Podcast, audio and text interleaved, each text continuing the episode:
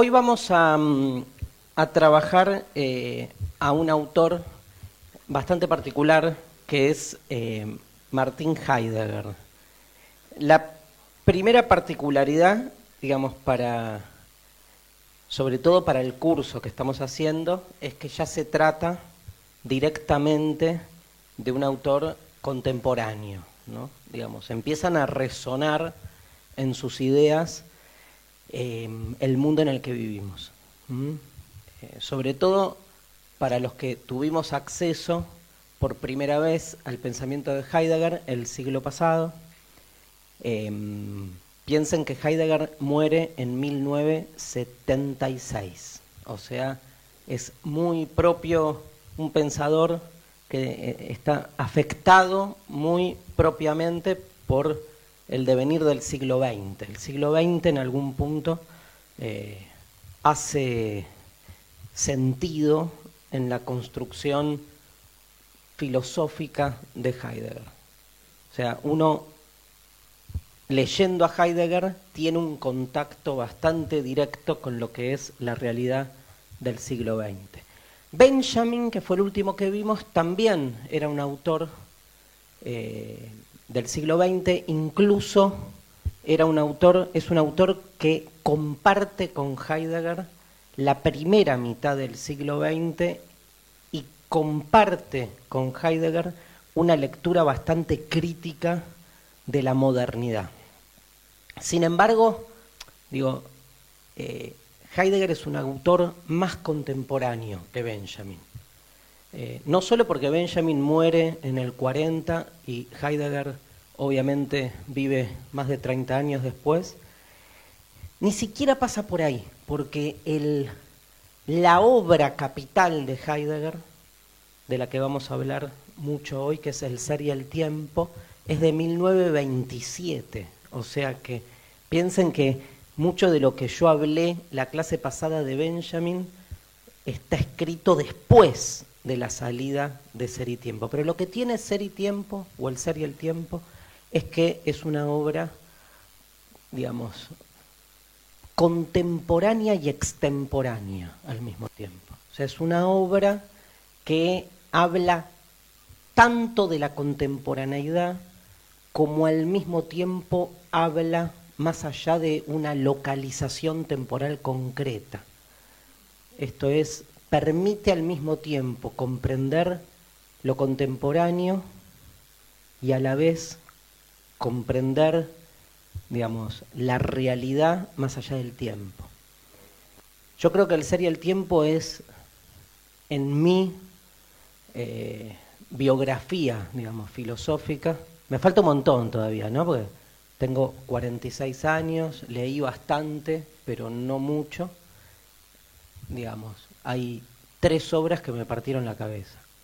Una es el banquete de Platón, otra es la Biblia, de no sé quién, ¿no? De, algún autor. Y la tercera es este libro, ¿sí? O sea, eh, tengo como un fanatismo especial por Heidegger, pero que tiene que ver con que el ser y el tiempo la considero una obra como el banquete, ¿no? El banquete tiene lo mismo, uno sigue leyendo hoy el banquete y habla, habla todo el tiempo de lo que nos pasa cuando es una obra escrita hace 3.000 años. Ni hablar con muchos pasajes de, la Biblia. Este, y con el ser y el tiempo pasa algo parecido. Es como otra cosa. Quiero empezar un poco por ahí. ¿no? Creo que Heidegger escribió mucho. Todo el resto de las obras que escribió Heidegger, es, digamos, el, que se engancha con este pensamiento, todo lo va a disfrutar. Pero este libro es como llega en un momento, marca ¿no? un quiebre, pero un quiebre muy profundo eh, es como, diría yo, el primer intento de empezar a pensar desde otro lugar. Yo creo que Heidegger es un clivaje, marca un giro en el pensamiento filosófico. Todos los pensadores, digamos, que vienen después de Heidegger y que de algún modo continúan su obra, incluso peleándose con él, ya entran dentro de el, giro que provoca este pensamiento. Cuando un pensamiento provoca un giro tan profundo, es porque hay una manera de pensar la realidad que llega a su fin y que Heidegger en su planteo intenta mostrar con mucha soberbia, ¿no? tipo muy soberbio además, digamos, este, y muy pretencioso. Pero vieron, no sé si les pasa con, con la gente pretenciosa, que el 99% de los pretenciosos este, se les nota el yeite, se les nota el recurso. Entonces uno dice, qué boludazo, ¿no? Pretende tanto y no tiene nada. Pero hay un 1% que pretende mucho y lo tiene. Entonces, te parte, te parte. Eh, eso me pasa a mí con, me pasó siempre con, con Heidegger. Con toda la, la, locura que hay alrededor de un personaje bastante siniestro también a nivel personal. O sea, hay muchas líneas que hacen a esto. Lo que les decía es que el pensamiento posterior a Heidegger, sobre todo los pensadores que muchos, digamos, a muchos nos, nos seducen o nos encanta su manera de trabajar la filosofía, son post-heideggerianos, digamos, o sea, empiezan a pensar en la huella que habilita el pensamiento de Heidegger, incluso peleándose con él, sobre todo peleándose con él. Pero hay maneras de pelearse. Digo, la pelea contra Heidegger de muchos de los pensadores contemporáneos es asumiendo el giro que provoca Heidegger en su filosofía. Vamos a ver, a terminar el curso el mes que viene, con Derrida, que es un pensador que se pelea muchísimo con Heidegger, pero deudor infinito de lo que genera este pensamiento. Todos, ¿eh? Este, eh, de alguna u otra manera. El único pensador que iría como por una línea diferente, pero que después uno puede encontrar alguna afinidad, pero que va por otra línea, o sea, continúa más la línea de Benjamin y de, este, las relecturas desde ese lugar, es Foucault. Foucault va como por otro camino, pero todo el pensamiento, digamos, eh, francés, el pensamiento mal, a mi entender, llamado postestructuralista, es heideggeriano. ¿sí? Este, y está muy presente, digamos, este, la obra de Heidegger en, ellos. Eh, al mismo tiempo, al mismo, bueno, está Bátimo, ¿no? Acá en Rosario, que es uno de los pensadores que más este, continúa la obra de, de, Heidegger. Les digo ya, les paso el chivo, este, eh, el, la introducción a Heidegger que a mí más me cerró eh, es la de Bátimo. Es un librito que lo consiguen todavía, se llama Introducción a Heidegger. Yo tengo una edición del año del pedo, pero este, eh, creo que hay una edición nueva de Gediza. Es un librito que debe tener 200 páginas y es el que mejor resume el recorrido intelectual de Heidegger. Heidegger es un autor si alguien me escucha decir esto, me mata, pero no importa. Heidegger es un autor que hay que entrarle primero con una introducción. Ese es mi consejo. ¿Alguien quiere leer a Heidegger? No lo lea. Vaya a una introducción. Hay un montón y muy buenas. La debatimos buenísima. Entonces uno leyendo a alguien que explica cómo piensa el otro, se arma como un marco conceptual y después se le anima. Heidegger es un pensador complejo digamos, y aparte tiene algo muy cercano a quien va a ser una de sus mayores influencias intelectuales, que es Nietzsche, que es, se pelea con la palabra, se pelea con el logos, se pelea con la racionalidad. Su obra va perdiendo cada vez más eh, racionalidad en el sentido de una comprensión argumentativa. Construyendo cada vez más la idea de que la filosofía está más cerca del arte que de la ciencia, entonces termina generando en la última etapa de su obra eh, textos de un alto contenido poético, pero que el que va a buscar una explicación este, sistemática de las cosas no entiende nada. Como Nietzsche, ¿no? que le pasa un poco lo mismo. Es ese recorrido de aquellos que empiezan a, a pensar o a apostar como decía Wittgenstein, otro autor que se nos pasó de lado, que está en esta misma época también. Wittgenstein decía, el gran problema que tenemos los seres humanos es el lenguaje, pero la única manera de hacer explotar el lenguaje es hacerlo implotar contra sí mismo, decía él. Hay que usar el lenguaje como una escalera que nos permita subir a la habitación de arriba y una vez que subimos agarramos la escalera y la quemamos. Eso decía Wittgenstein sobre nuestro lenguaje. Nuestro lenguaje es una cagada, pero es la única forma que tenemos de poder pasar hacia otro estadio, desde el mismo lenguaje que sabemos que nos condiciona. Y una vez que podemos pasar a otras formas de, de construcción de sentido, bueno, lo dejamos. ¿no? Heidegger en ese sentido, igual que Nietzsche, igual que muchos de los pensadores posrománticos, son como muy, este, ese es otro dato de antigüedad, ahora voy a hablar de eso, son como muy celebrantes del arte. Hay gente que todavía cree en el arte. Lo digo medio irónico, pero acá hay muchos que por ahí piensan lo mismo, así que retiro la ironía. Digamos, cree que el arte, eh, tiene, hay una obra de Heidegger eh, sobre el la obra de arte como puesta de la verdad que es fascinante, el segundo Heidegger, cree Nietzsche con todo su, este, exaltación de lo dionisíaco en, el arte, son autores con una fuerte raigambre romántica de ese romanticismo que postulaba que frente a la razón el arte generaba como otra vía, entonces que todavía creen que se puede hacer, no arte en el sentido estricto, sino hacer de la filosofía un género artístico. ¿no? Pero, digamos, yo, yo creo lo mismo, ¿eh? yo creo que la filosofía está más cerca del arte que de la ciencia y creo que la filosofía es un género literario. Pero creo que el arte no tiene nada que ver con la verdad, porque no creo en la verdad, no porque no tenga que ver. Acá todavía hay como eh, una apuesta, si quieren, metafísica, está mal usada la palabra, ¿no? Pero teológica. Heidegger va a tener mucho de eso, ahora lo vamos a ver. ¿no? Esta cosa de que el arte me, me, genera como una relación con el sentido que el lenguaje racional no me permite. ¿no? Y entonces, este, esta especie de sentido extático, ¿no? de éxtasis que me provoca la música o la danza o, o la poesía, sobre todo la poesía. Heidegger apuesta a la poesía y tiene como una especie de admiración insoportable por los poetas románticos, sobre todo por Helderling, el poeta alemán de principios del siglo, fin del siglo XVIII, que para él es clave, como una forma de acceso a la verdad que no tiene nada que ver con la analítica, con la razón, con el cálculo, que es contra lo que se pelea.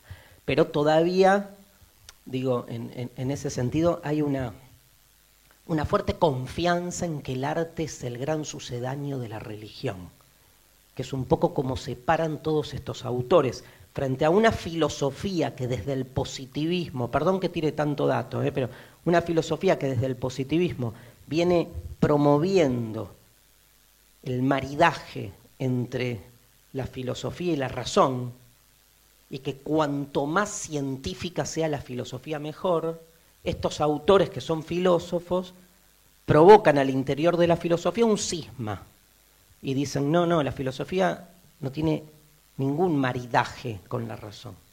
Al revés, es una pelea con la razón. Tiene que encontrar sentido por fuera del lenguaje científico que en nombre de la verdad no ha hecho otra cosa que hacer perder a la filosofía de su sentido originario, que es la conmoción, la pregunta, la interrupción del sentido productivo, la pregunta por el origen, la pregunta por la pregunta. La pregunta, dice Heidegger ahí en un texto, es la devoción del pensar, dice Heidegger.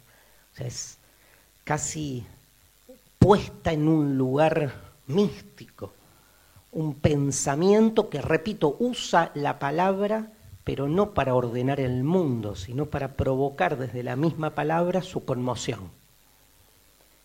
Entonces, creen que, muerto Dios, el arte viene a ocupar ese lugar, viene a resucitar esos fantasmas de Dios que andan por ahí pululando. Entonces, digamos, no son autores religiosos, son autores posreligiosos, por usar el término, porque entienden que algo de lo religioso en su confrontación con la razón garpa. O sea, hay algo de lo religioso en su cuestionamiento al poder clasificatorio de la razón que está bueno. Lo que pasa que la religión, una vez que generó esa diferencia, después terminó envuelta en los mismos mecanismos que criticaban de la razón. Digo, la religión se perdió cuando creyó que por fuera de la razón igual se podía alcanzar la verdad. Esa es la gran crítica de un Nietzsche y de un Heidegger a una religión que terminó generando lo mismo que criticaba. Pero entonces, ¿qué podemos hacer? Podemos como hacer sobrevivir algo de la estética religiosa, sobre todo de su confrontación con la razón, y encontrar ese otro espacio de sentido por fuera de la lógica, de la ciencia, de la comprobación empírica, en el arte. Pero lo endiosan al arte, ¿no?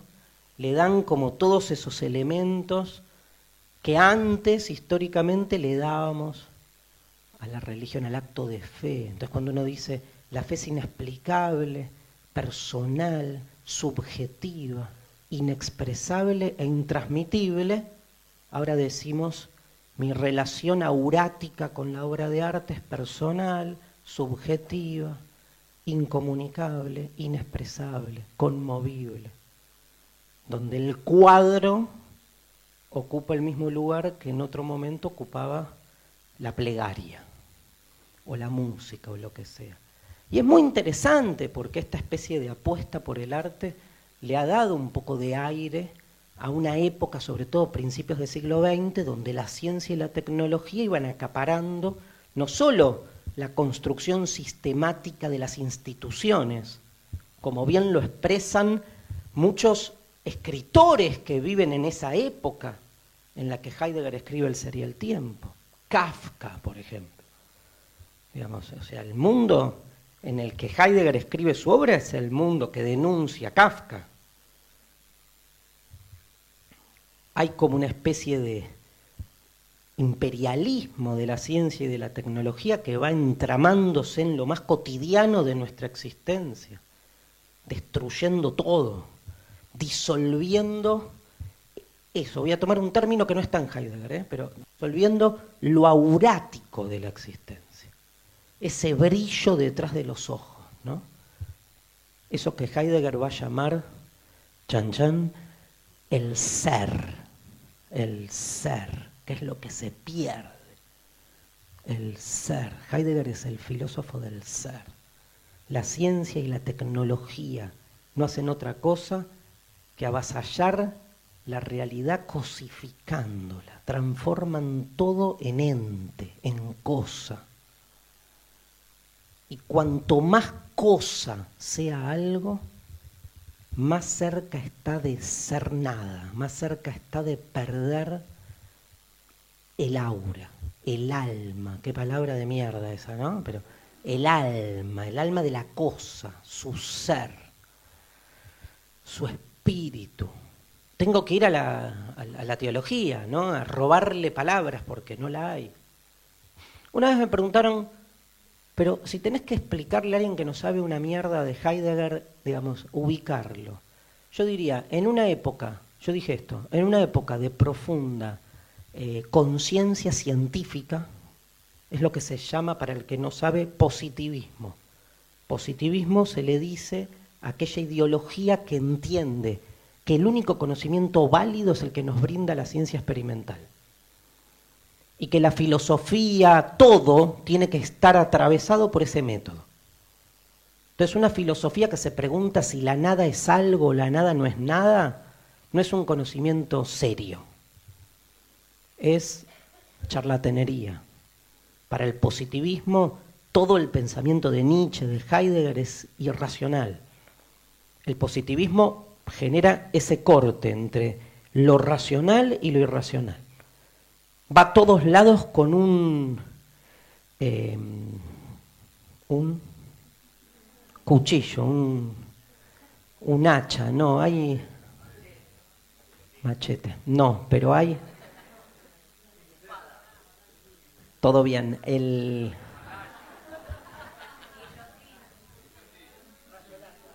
hay un autor que se llama Ockham, Navaja, gracias. Qué mal. Son las drogas. Me van quemando las neuronas. Pero son drogas legales las que tomo yo. Eh, ansiolíticos, esas cosas. Pero te, matan. Eh, la navaja. Van con la navaja. Así. Y recortan, demarcan. ¿Qué ingresa al ámbito de lo correcto y qué queda del lado de la este, charlatanería, de, la, de, la embustería. Entonces, eh, toda filosofía que empieza a jugar con las palabras, a, a, parecerse más al arte que a la ciencia, es vista como algo que no tiene nada que ver. Y el positivismo, digamos, hace toda, eh, o sea, se la pasa juzgando en cada filosofía que va surgiendo, hasta qué punto, digamos, este, entra el canon y hasta qué punto la dejamos afuera. Entonces, cuando me preguntaron, digo, ubicando eso, digamos, lo interesante es esto. obviamente toda la religión queda afuera. Para un positivista la religión no es conocimiento verdadero, coma, no es conocimiento. Salud. No solo no es conocimiento verdadero, no es conocimiento. Dejo para un próximo seminario si un conocimiento no verdadero es conocimiento. No, porque no es verdadero. Y entonces, ¿por qué mierda le decís conocimiento no verdadero? Si le decís conocimiento falso, es porque crea un tipo de conocimiento. Es un tema interesante, digamos, cuando uno distingue entre lo falso y lo verdadero, lo falso tiene entidad, es como la boludez de está la vida real y está la vida de los sueños, o está la vida real y está la vida en internet, que en internet no es real, no es real, o sea, es así, no, es otro tipo de realidad, evidentemente, que no es la realidad, digamos, que está por fuera de la red, como si existiera algo fuera de la red, ahí la invertimos, pero otro tema. Entonces, Heidegger decía esto, este, para mí eh, es importante entrarle a Heidegger así. Yo creo que es el autor que en pleno auge del positivismo ideológico promueve un retorno de todas las cuestiones que históricamente han planteado, ha planteado la religión, pero sin ninguna categoría de la religión. Eso es Heidegger es alguien que, digamos, genera un fuerte retorno a las grandes cuestiones existenciales que históricamente han puesto sobre la superficie los discursos religiosos, pero totalmente desprovistas esas categorías ahora de sus fundamentos religiosos. Y eso es para mí la filosofía, ¿eh? no Heidegger. Se me dicen, ¿qué es hacer filosofía? Es hacerte grandes preguntas existenciales a partir de la conciencia que tenemos de que podemos seguir preguntando, porque todo lo que nos rodea llega a un límite, no alcanza, no me cierra. La filosofía existe porque el sentido que construyo no me cierra. Si no me cierra, me pregunto. ¿Hay alguna mierda más? Perdón por alguna. ¿Hay algo más? Eso es la filosofía para mí, esa pregunta. Cuando viene uno dice, sí, hay algo más, mirá, eh, hay, hay, un cielo que es así, blanco, y en el... Me peleo. Me peleo, porque para mí la filosofía es la pregunta por si hay algo más, no la respuesta.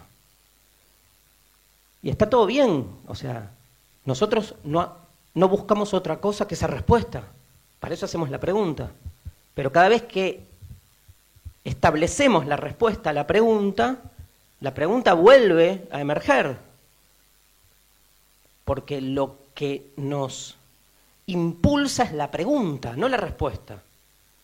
Nos impulsa la pregunta para buscar respuesta. Pero cada vez que la respuesta aparece,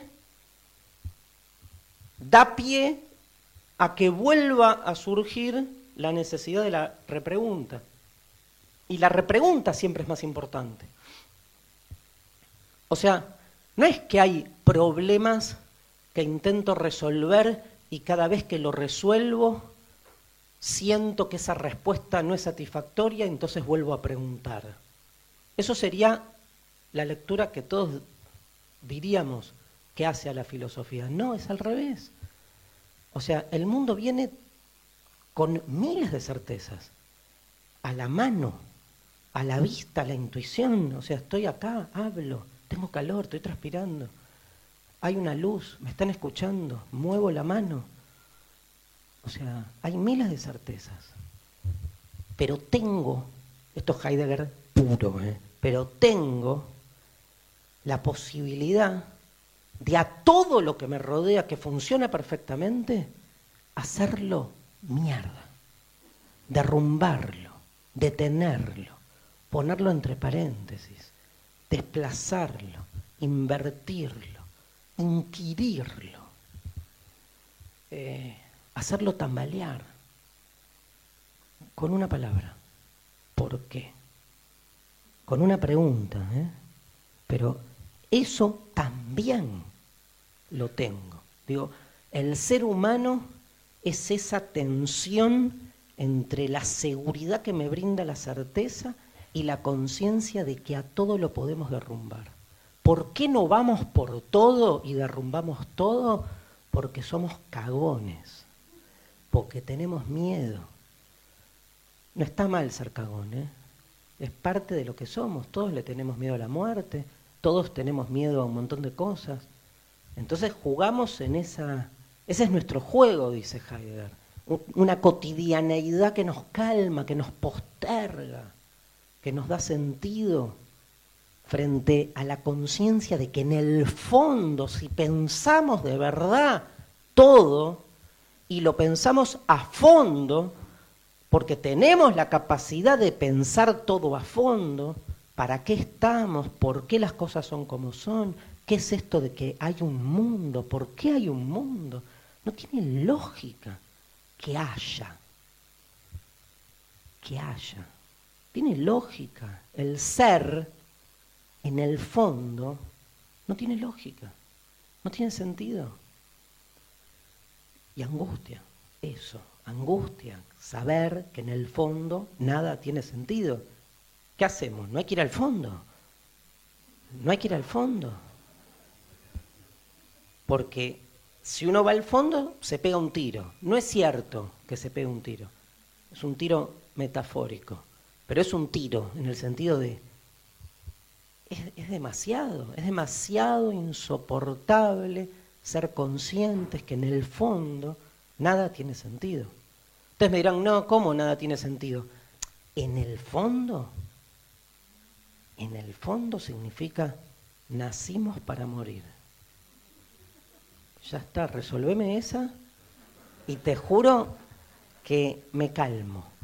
Pero, no, bueno, naciste para morir, pero tenés un montón de años para hacer cosas. Sí, pero naciste para... O sea, en el fondo, si querés, obvio el fondo y me quedo con el sentido que puedo construir esos 80 años, pero son 80. En una eternidad 85, por la duda. Acá tiraron o menos, pero... ¿Qué es 85 años? Cuando pones a... ¿Qué es 85 años? un eruto, es 85 años. En la historia del universo. Que son 3.000 años. Hace 3.000 años que hacemos filosofía. 3.000 dos erutos. El ser humano, con todo, ahora vamos a ver eso, con toda la omnipresencia que le damos, es un bicho que cuánto tiempo tiene. Además, ¿cuánto tiempo tiene? ¿Cuánto? La vida, ¿cuánto tiempo tiene? En la historia eterna del universo, nada. Digo, en el fondo, todo es nada. En el fondo, de nuevo. Heidegger es de los que se va a pelear contra la cultura occidental que qué dice. ¿Sí? Si me siguen, vamos bien, ¿eh? La cultura occidental dice, a ver, ese fondo hay que afirmarlo, hay que hacerlo firme, porque si no me vuelvo loco. Entonces necesito que en el fondo haya algo que me conteste toda esta locura. Y el hombre inventó la gran metáfora, tal vez una de nuestras creaciones artísticas más geniales, que es Dios. Una gran obra de arte. Y funciona bárbaro. Si le creemos, ¿no? Si lo aceptamos. Incluso muchos de nosotros que, que decimos que no creemos en Dios, no creemos en el Dios de las religiones, pero seguimos creyendo que tiene que haber en el fondo un principio que ordene todo. Eso es creer en Dios con otras palabras, ¿eh? Pero es lo mismo. O sea, llamalo Dios, llamalo la naturaleza, llamalo la verdad, llamalo el Big Bang, llamalo como quieras. ¿Hay un principio ordenatorio o no lo hay? Esa es la pregunta fatal. Heidegger dice, en el fondo, sin fondo. En el fondo el abismo. En el fondo caemos, caemos. Caemos no es jodido, no, no es tipo algo ni bueno ni malo. En el fondo no hay fondo. Es, o sea, pensémoslo al revés. Como somos Heidegger es siempre eso, ¿eh? pensémoslo al revés vamos por otro lado. Es siempre eso, esa es la actitud heideggeriana. O sea, salgamos de esas lógicas instituidas en nuestro pensamiento occidental, que Heidegger va a llamar, lo voy a definir dentro de una hora, la metafísica, que le da la palabra una particular definición, Heidegger. Pero salgamos de esas formas de pensar el mundo, la realidad que nos trae la metafísica, que es una manera de pensar al mundo, ordenado, donde cada cosa ocupe su lugar, porque eso es el orden. El orden es que cada cosa ocupe su lugar. ¿Saben cuál es la palabra griega para orden? Con mayúscula. ¿Cómo llamaban los griegos al orden con mayúscula? Muy bien. Cosmos. Palabra que nosotros la asociamos a universo porque para los griegos, que es donde se crea el logos, la metafísica, esta manera de pensar nuestra, el universo, el cosmos, no puede sino ser un gran orden, donde cada cosa ocupe el lugar que tiene que ocupar. Después, el cristianismo a ese orden le puso arriba un rey, que es Dios, y logró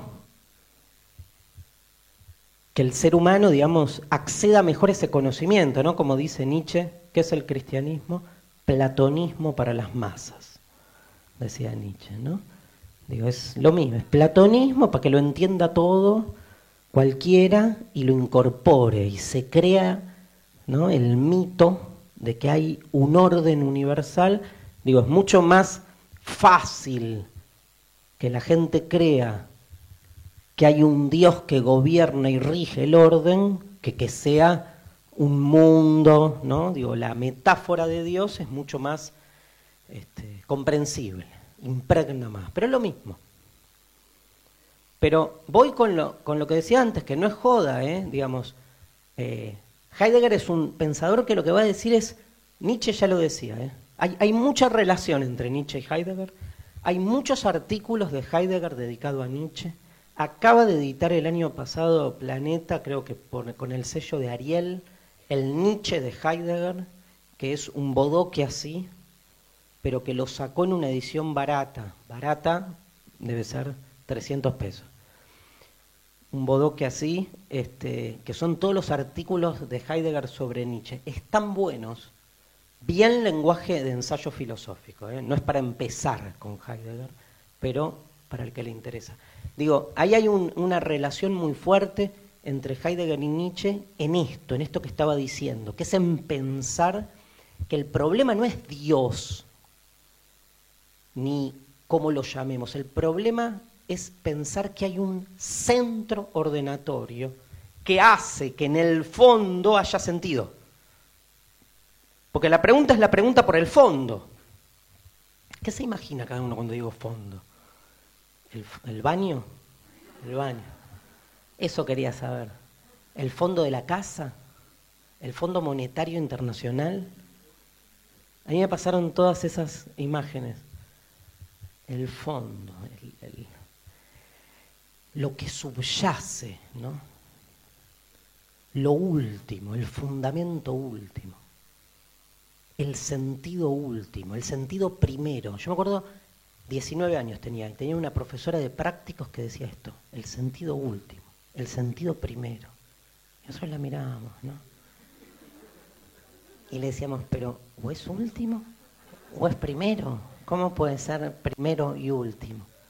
Y ella decía, claro, es que es eso. Es, lo último es lo primero, o sea, lo que está por debajo, lo que está más allá de una línea temporal. Digo, lo que está en el fondo es lo último y lo primero, el origen. El origen está atrás y está delante. Está por detrás el origen. Es lo que explica lo que somos. Lo que explica lo que somos no es mamá y papá haciendo cosas. Antes. No importa, es el fundamento, eso. Heidegger es el pensador del ser. El ser es eso, es lo que está detrás. Y si toda la cultura occidental sostuvo que detrás de todo hay un ser y ese ser es definible, delimitable y que le da sentido a las cosas, Heidegger es el pensador del ser que busca restaurar al ser, pero de una manera invertida. Porque lo que dice Heidegger es que en el fondo no hay nada, hay abismo. El ser tiro esta que no se va a entender, una goma, y la retomamos dentro de dos horas, ¿eh? porque es el fin de la clase. El ser se presenta retirándose, dice El ser se presenta ocultándose, exiliándose, nunca se presenta de frente. Siempre se presenta yéndose. ¿Qué es esta manera de presentarse yendo? Para nosotros la presencia es presencia, directa, lineal. El ser supremo, le decimos. Omnipresencia, el que está presente en todo. Para Heidegger, lo que está por detrás se presenta yéndose. Tomá. Quilombo. Otra lectura. Si lo que se presenta se presenta yéndose, entonces lo que se presenta es espectral, es una máscara, porque no tiene al ser, porque el ser se va. Y todo es una máscara en el fondo, todo es una impostura, todo es una interpretación, diría Nietzsche, todo es una faceta pero no lo toleramos y hacemos de esa faceta, la idolatramos esa faceta, la hacemos única, la hacemos esencia, la hacemos verdadera. Esa es la pelea. Heidegger se pelea contra eso, contra la idolatría. La idolatría del sentido, la idolatría del absoluto, el que creamos que existen las cosas buenas, verdaderas, bellas, justas o sea, esos grandes ideales que se nos presentan como reales, todo eso va a empezar a caer, a sucumbir. Quiero volver, porque me metí en mil temas, pero quiero volver a este.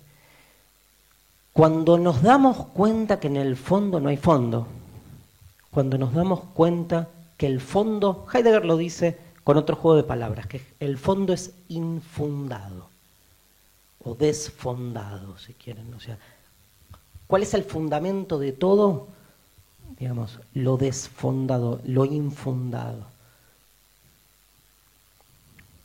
Que haya abismo en el fondo no significa que no haya nada. Por ahí se entiende, no lo explico bien. Significa un poco lo que yo jugaba antes, que cada vez que damos una respuesta, la respuesta puede ser abierta. Por eso no hay nada. Porque es una especie de carrera sin sentido. No es que en el fondo no hay nada. En el fondo aparece un fondo, pero el fondo se cae, se rompe. Y aparece otro fondo, se rompe. Y así. Es una caída permanente, pero cada vez que caemos, caemos a algún lugar. Ese lugar dura un toque y se vuelve a caer. Para el que estuvo en la clase de Platón, ¿se acuerdan? Mayo. Era otro mundo, no había pasado el mundial, que es lo que define, estructura la historia de las vidas, ¿no? La otra vez saqué la cuenta de cuántos mundiales me quedaban antes de morirme. Es una manera de contar la vida. Nada, no hagan la cuenta, es traumática. Em, si recuerdan a Platón, en la alegoría de la caverna, lo que diría Heidegger es que salís de la caverna y el nuevo mundo al que accedes, que es el mundo real, en el fondo vas descubriendo que se trata de una caverna más grande. Te lleva tu tiempo, pero te das cuenta, ¿no?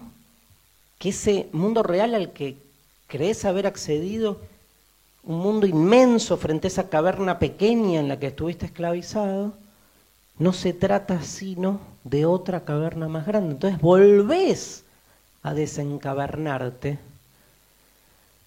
y accedes a otra caverna y hacia otra y hacia otra. Entonces en el fondo, no hay fondo porque no haces más que salir de cavernas. Pero tal vez la vida sea eso, salir de cavernas. ¿Qué tiene de malo? Tiene de malo, es, cuando vos decís eso viene el típico mirada optimista constructiva, ¿sí? Y te dice, no, bueno, pero ¿y qué propones? ¿Y, ¿Y cuándo estás? O sea, ¿cuándo alcanzás? Y bueno, no. No es que, no lo digo mal, quiero decir, eh, por eso subrayo algo muy propio de Heidegger. Si querés, la pregunta la podés llevar a fondo. Y en el fondo no hay fondo. Si querés.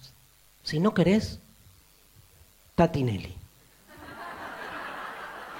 Tinelli, como dice Marilina, siempre está. Y en el medio estamos nosotros. No nos hagamos tampoco. estamos en el medio. Pero Heidegger no habla de Tinelli porque no lo conoció. Pero diría. ¿Qué? Tinelli tampoco a Heidegger, no sé, no sabemos. Em, Heidegger llama eso la, la, cotidianeidad, ¿no? La vida cotidiana con... con eh, tiene un, hay un nombre conceptual que da en el ser y el tiempo que es la existencia inauténtica o impropia, dice, la existencia inauténtica. El Das Man, en alemán, que es como el impersonal sé, el lugar donde hacemos lo que se hace, pensamos lo que se piensa, consumimos lo que se consume. El lugar de la impersonalidad, la esfera pública, donde la cotidianeidad funciona y estamos arrojados, un término, un verbo clave en Heidegger, ¿sí? Estamos arrojados, eyectados, lanzados a un mundo que nos permite sustraernos de la angustia que nos provoca saber que en el fondo no hay fondo. Esa es la vuelta. O sea, en el fondo no hay fondo. ¿Qué nos provoca? Angustia. ¿Está buena o está mala la angustia? Está. Está. La angustia existencial que provoca esta sensación. Entonces, ¿qué hacemos? La tratamos de tapar a esa angustia. Es la angustia que nos provoca saber que en el fondo no hay fondo, es la angustia que nos provoca saber que nacemos para morir. Y si quieren más fácil y directo, es la angustia que nos provoca saber que somos mortales. Saber que nos vamos a morir. Eso. Eso angustia. Denle la vuelta que quieran, todo bien. Pero cuando asumimos nuestro carácter mortal y nos dedicamos a pensar eso, no es lindo. No es que uno lo asume y dice, uy, mira qué copado, nos vamos a morir. Ojalá, ojalá uno pudiera pensarlo. Lo pensás así, o sea, tratás de pensarlo así, pero no baja, ¿vieron? Es el gran problema del ser humano. A mí me explicaron de 200 millones de maneras por qué no tenía que seguir enamorado de fulanita. Lo reentendí. Y seguía. Y la pasaba mal. ¿Y por qué? Si era tan obvio lo que... Y bueno, ahí tenés. Porque esto es una parte. Porque no es el todo. Pero se totalizó. Entonces, digamos, uno...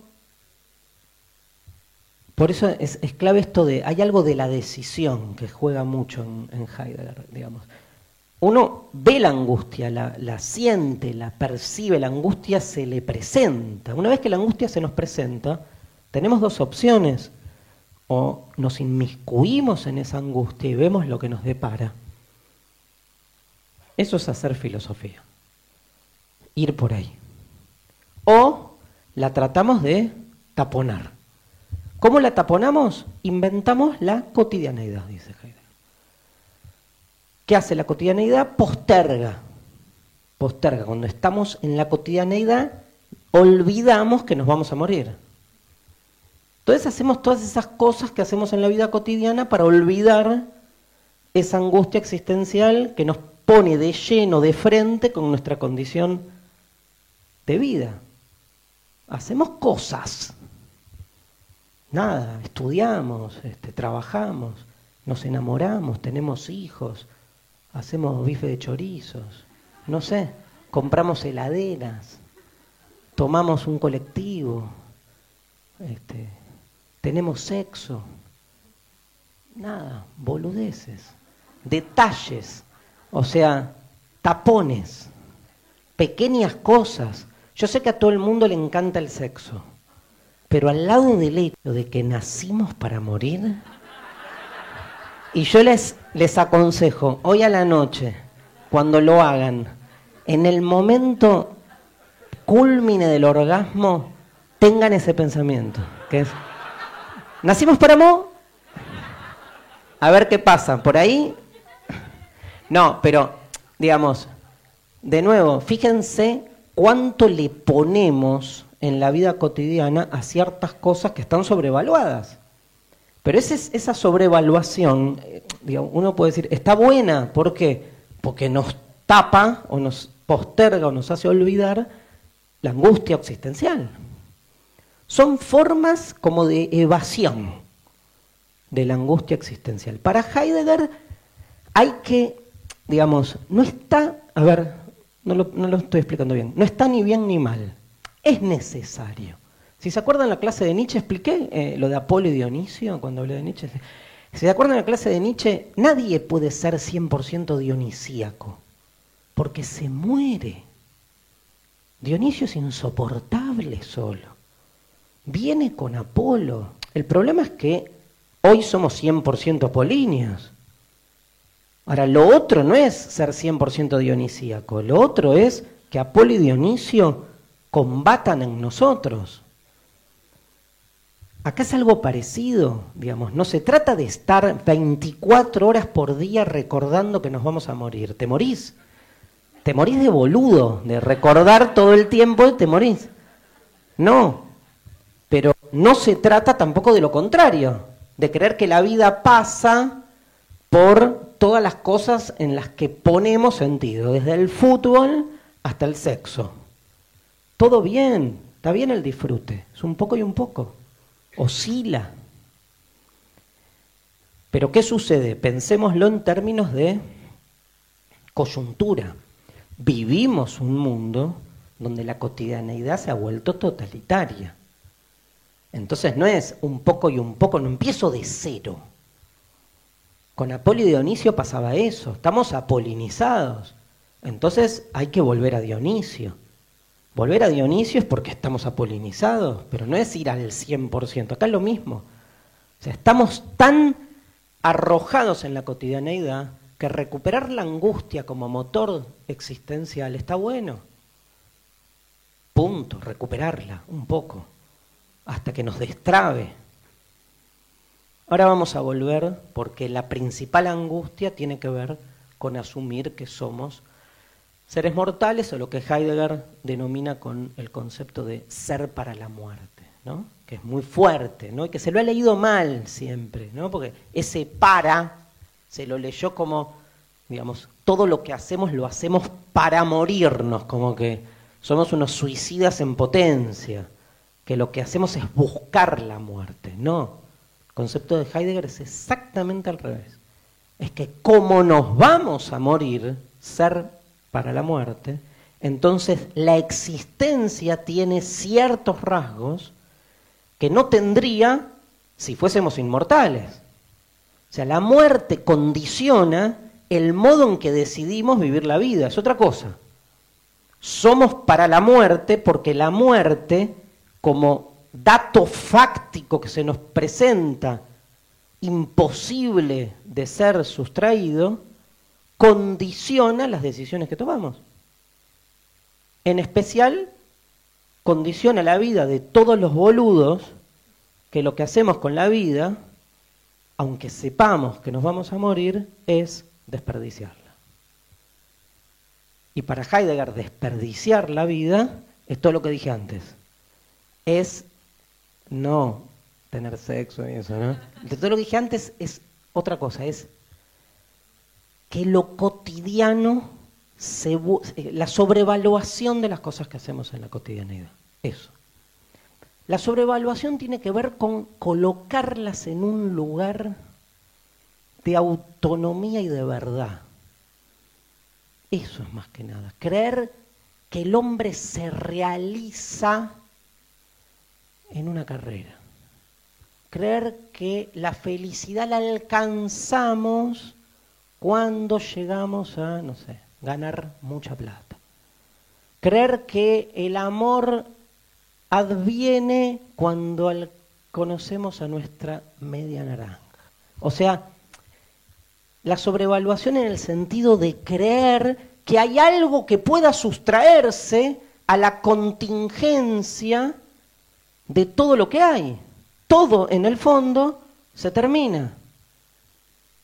Y uno, Epicuro lo explicaba bárbaro, Epicuro decía, creamos falsos infinitos, que el amor dura para siempre, o que la felicidad es eterna.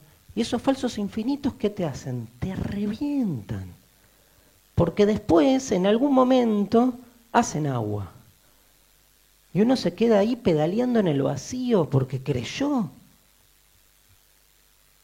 Creyó al pedo. Cuando se cae, ¿no? Es como creer en Dios para estar seguro que después de, de morirse vamos a alcanzar la vida eterna. Y uno se muere, llega al cielo y viene Dios y dice, no, era mentira, yo no existo. Desaparecerás para siempre. Y vos tenés un segundo y decís, no. Todas las decisiones. Yo pensaba eso al revés, siempre. De adolescente pensaba eso al revés. Que era, estoy todo el tiempo cuestionando la existencia de Dios, siendo así ateo, ateo, ateo, me voy a morir, va a estar Dios.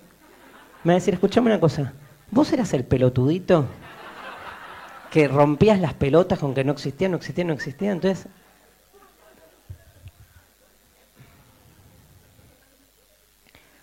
bueno, tremendo.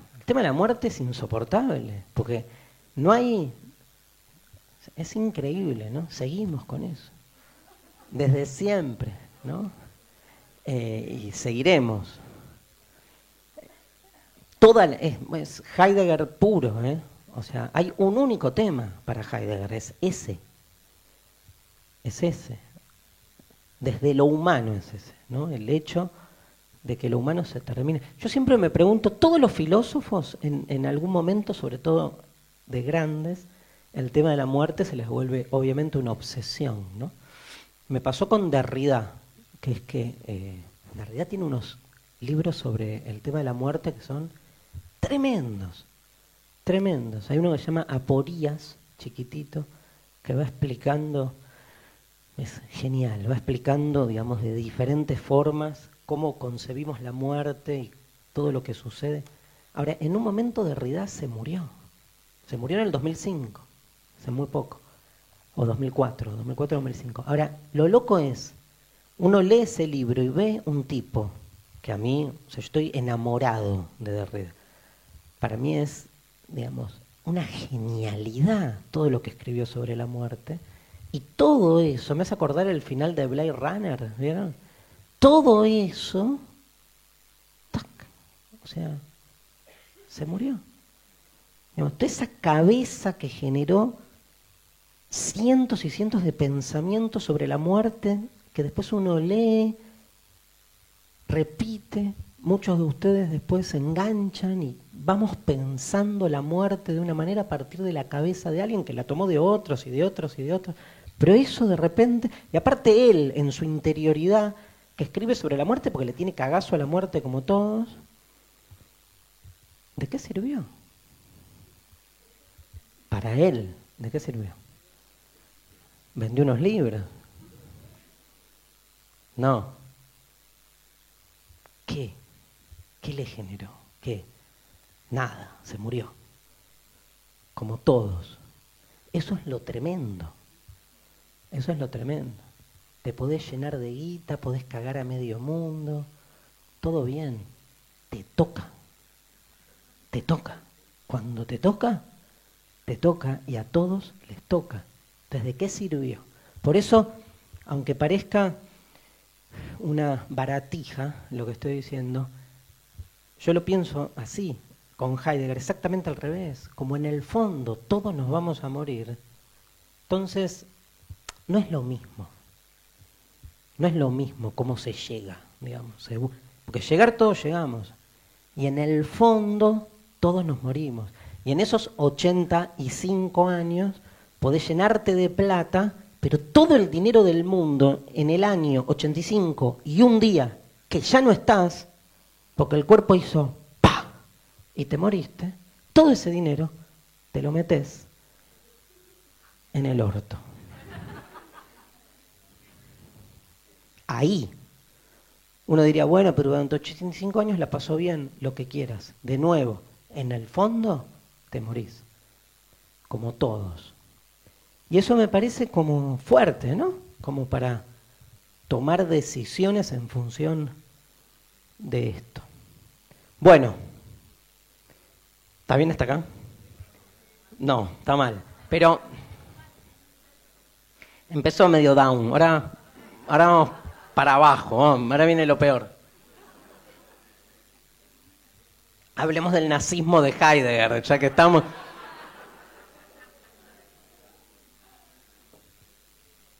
Em,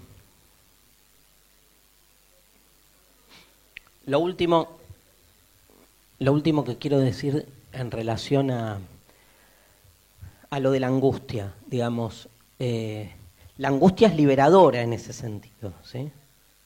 ¿Se entendió? ¿no? La angustia se entendió. Bueno, punto. Vamos a ir a, lo siguiente. Eh, la obra de Heidegger, vamos a hablar del nazismo, vamos a hacer así, cortamos ocho y media, hacemos un, un recreito, quedan 15 minutos. Voy a hablar del nazismo de Heidegger, voy a situar un poco la obra y toda la segunda parte de la clase voy a explicar los ocho o nueve conceptos más importantes del ser y el tiempo, que explican las ideas fundamentales de Heidegger. El Dasein, que es como su concepto Dasein, este, la, caída, la cura, este, la comprensión del ser, los distintos conceptos que hacen la mundanidad del mundo, la cosidad de la cosa. Esos son los artículos de Heidegger, ¿no? Este, la diferencia ontológica, todos esos conceptos.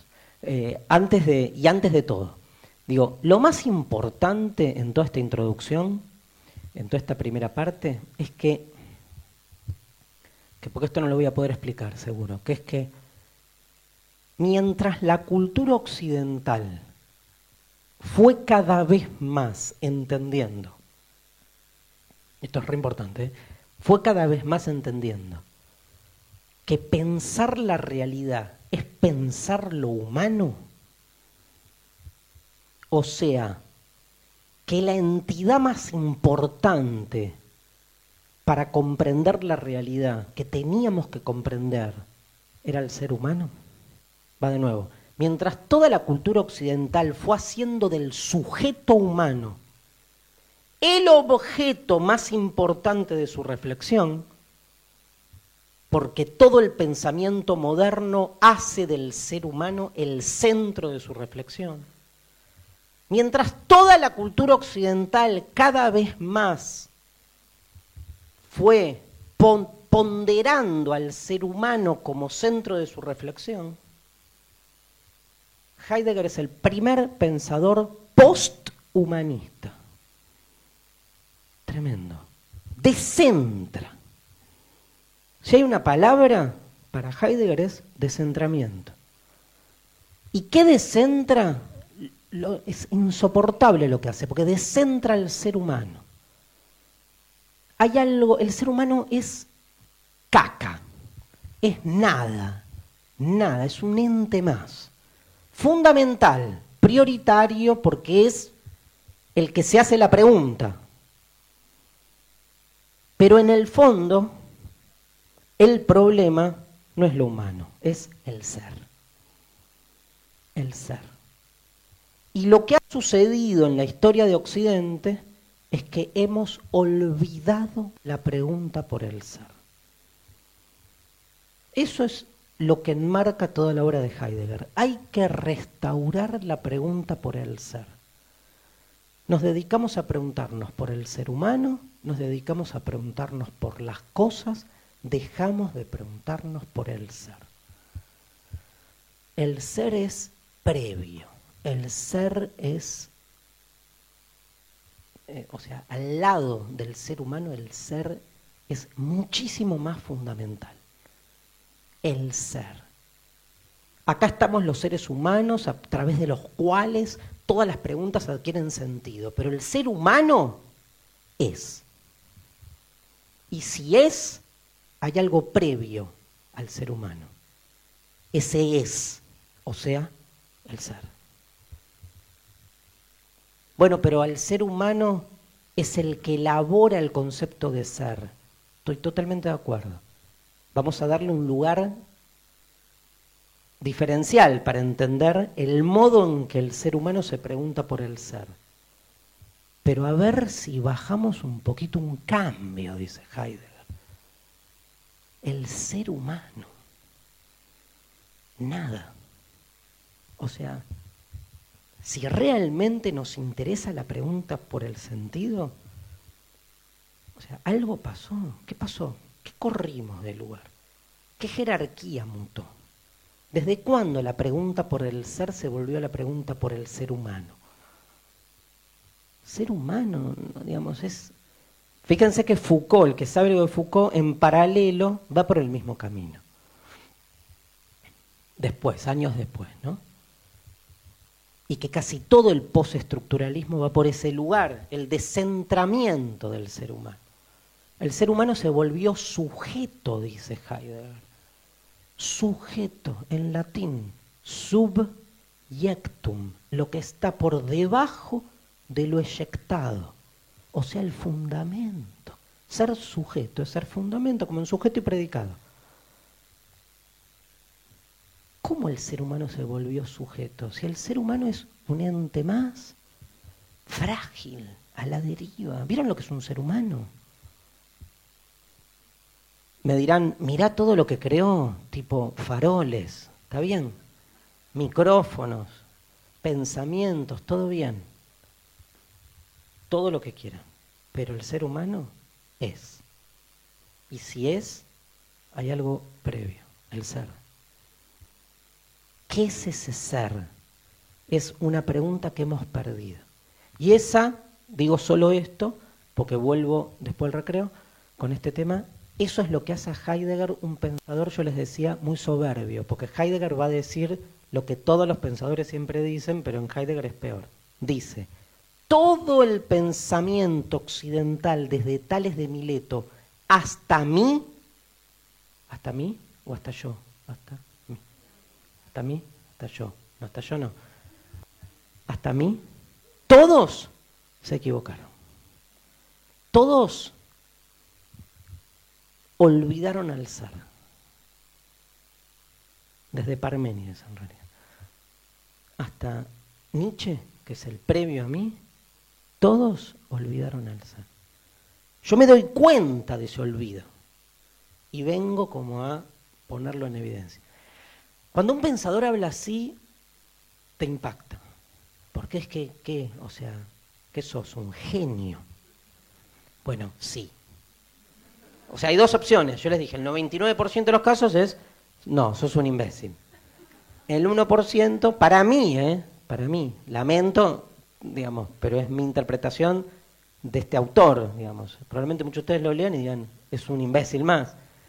Eh, hay como cierto consenso, con todas las complicaciones, de que Heidegger marca como una diferencia. Una cosa más quiero decir. A ver, 1927, escribe El ser y el tiempo. Va escribiendo libros hasta casi su muerte. Va dando seminarios. Heidegger es todavía de esos pensadores que daba seminarios, entonces se grababan sus seminarios, se desgrababan. Otro tiempo, lo contemporáneo que hablaba de Heidegger, hasta ahí también, ¿no? Porque tiene esto de más del siglo XX. Em, y el tema de Heidegger, es, esto es lo más impactante, ¿no? Es en plena época de avance frenético de la tecnología, el tema de Heidegger es el ser y la nada. Cuando uno espera que hable de Fordismo o que hable de comunismo, o que hable de sociedad de consumo de masas, o que hable de temas que impregnan a esa para él, esos temas que impregnan la cotidianeidad, digamos, claro, Heidegger es alguien que, para quien toda esa cotidianeidad, como dije antes, es una postergación, da igual. Por eso no lo quieren tanto, porque para él da igual la política, el consumo, eh, el capitalismo. Nada, son pequeñeces que tienen un objetivo de dispersión. Digo, al lado de los temas de fondo, todo eso está claro que vienen a obturar un pensamiento más existencial. Obviamente, y lo vamos a ver, una palabra que aparece por primera vez acá, el existencialismo de Heidegger tiene que ver con la época en la que vive, donde esos elementos que nombré, sobre todo la tecnología, le dan la posibilidad a Heidegger de dar como un paso al, al costado, diría Heidegger, un paso al costado pero la preocupación de Heidegger es existencial. Heidegger no te va a discutir capitalismo-comunismo. Heidegger te va a decir la política posterga. Eso va a decir. Y eso es, para un pensamiento más politizado, es de reaccionario. ¿No? Porque oculta, porque, porque obtura, ¿sí? tapona. Bueno, ya vamos a volver a eso no puedo yo, me acuerdo que dije, no, dos cosas. el nazismo de Heidegger y, eh, y la sistematización de la obra. El primer tema, le voy a dedicar cinco minutos, menos. Eh, es un temazo, es un temazo. Nada, no tengo más que decir, es un temazo. No, no es por cuestión de tiempo, por cómo vengo trabajando el seminario, me parece que no es el tema que debe cooptar el desarrollo conceptual, pero es un tema eh, interesantísimo. A mí me interesa mucho. Me interesa más su obra, pero en general me pasa de cualquier pensador, Nietzsche tiene una vida impresionante, por múltiples motivos, no la expuse, digamos. Haremos algún día un seminario que se llame Biografía de Filósofos, y está buenísima. En el caso de Heidegger es peor, si quieren, porque hay mucho debate acerca de si esa biografía implicó o no implicó en su obra. Y ese debate tiene un matiz fundamental porque Heidegger adhirió a los primeros años del gobierno nazi. Entonces, marca una diferencia.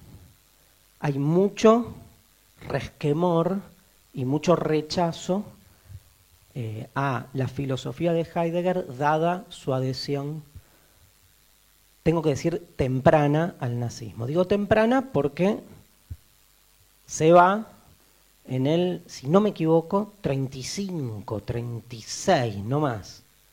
¿Sí?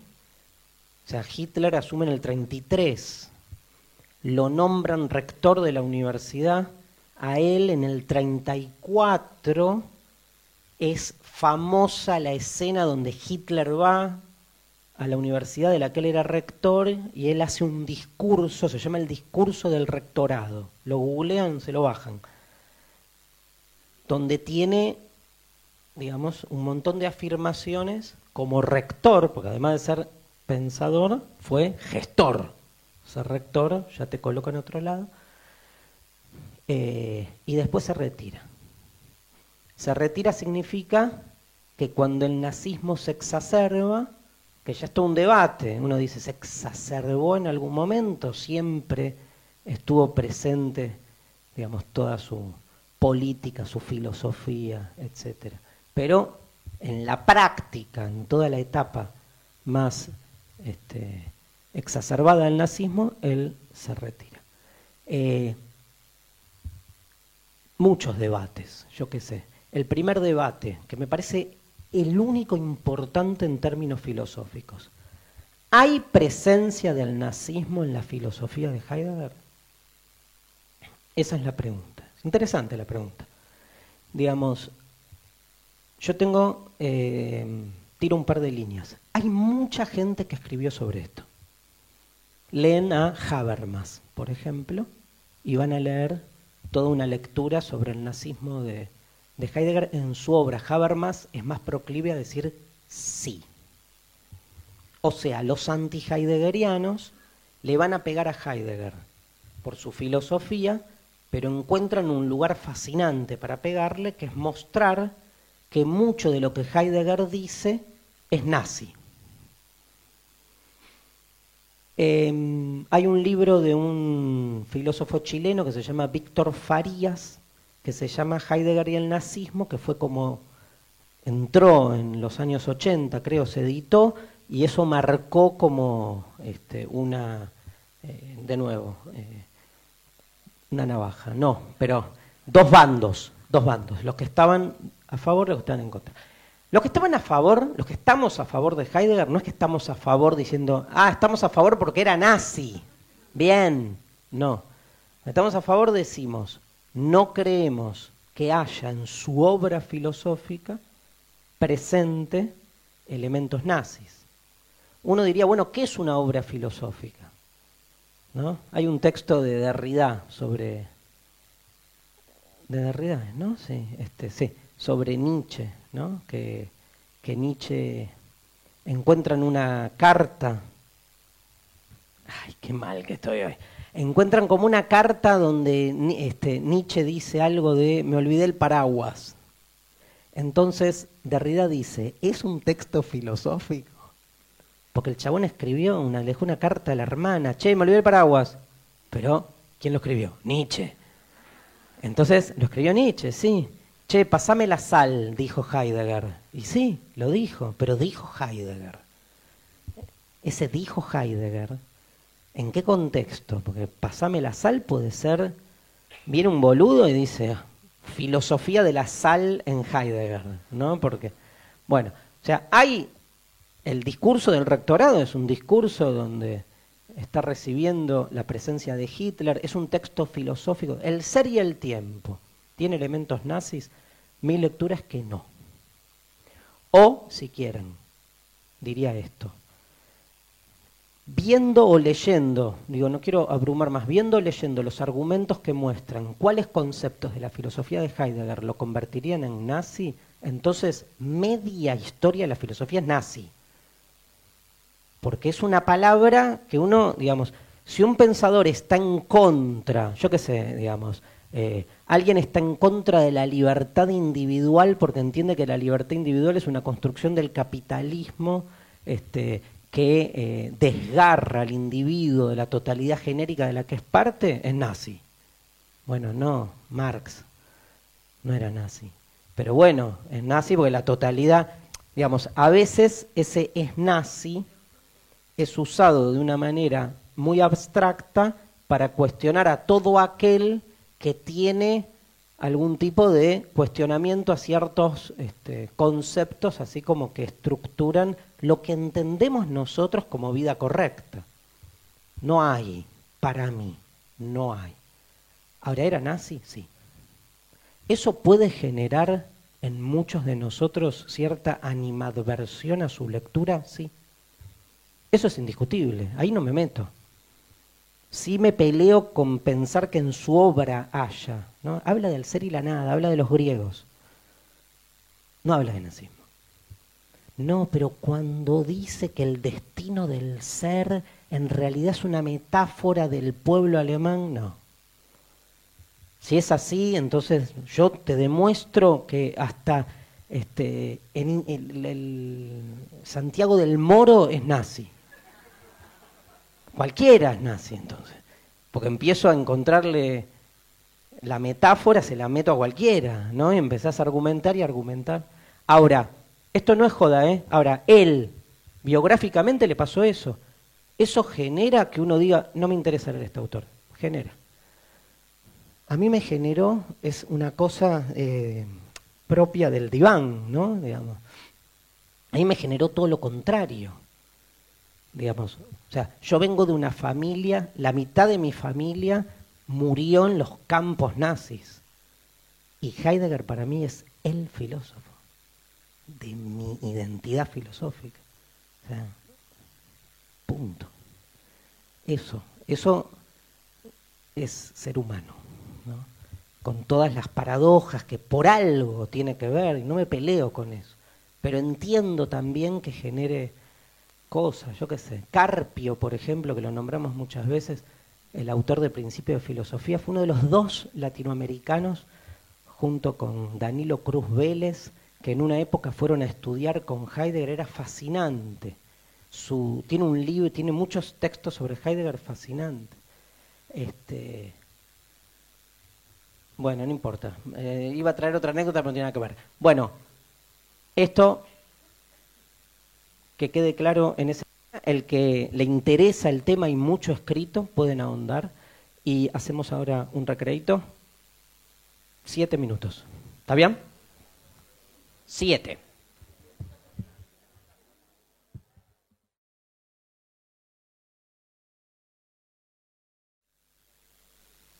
La, la, obra de Heidegger se divide como la mayoría de los grandes pensadores. La obra de los grandes pensadores en general tiene dos momentos. En Heidegger hay dos hasta tres momentos, depende del corte que le querramos hacer. Pero claramente hay un Heidegger que es el del ser y el tiempo, que es una obra de 1927, como les conté, y después hay un Heidegger que empieza a, escribir con otro lenguaje. Es más, se habla en la eh, digamos, en los análisis que hay de la obra heideggeriana, se habla del giro de Heidegger.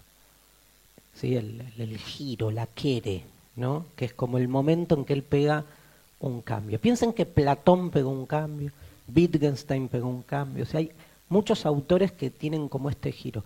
En el caso de Heidegger, el giro no es un giro en el cual él contradiga su teoría. Yo soy de los que piensa que todo lo que Heidegger escribe después del ser y el tiempo ya está en el ser y el tiempo. el ser y el tiempo es una obra que contiene innuche todo lo que después Heidegger puede darles vueltas, vueltas más poéticas, pero ya está todo presentado ahí. Sin embargo, algo yo dije antes, lo que aparece fuertemente es la insuficiencia del lenguaje va a encontrar a Heidegger en la necesidad de romper con el lenguaje lineal y sus últimos escritos son cada vez más caóticos, más poéticos, más de una palabra misteriosa. Piensen que en algún momento, les voy a dar un ejemplo tonto, pero para que se entienda, en algún momento cuando Heidegger asume y se la pasa en todo el ser y el tiempo, diciendo que el ser no se nos presenta de manera directa, sino escapándose, que por lo tanto no lo podemos nombrar directamente, entonces en la segunda parte de la obra, cada vez que escribe la palabra ser, la tacha. Parece un juego, casi ingenuo. Hoy parece un juego, en tiempos posmodernos parece un juego, pero cuando él empieza a editar su obra con el sign tachado, impacta, ¿no? Porque es como una manera de decir, bueno, digo, me hago cargo, estoy diciendo que del ser no se puede decir nada y lo nombro, no, entonces lo tacho. Este, pero ya es algo que lo coloca como en un lugar, si quieren, incluso hasta místico, dirían algunas, ¿no? es más, después hace todo un juego con la cuadratura de la tachadura, o sea, empieza, no, empieza, empieza el típico, el, claro, la, la típica experimentación estética del escritor. Digo, en el fondo, hacer filosofía es escribir, y escribir de una manera particular. Entonces este juego de significantes empieza a adquirir un, sentido más profundo, ¿no? Este, pero bueno, nada, se entiende la idea del Saint tachado y leyendo el ser y el tiempo, no hace falta llegar ahí, ¿no?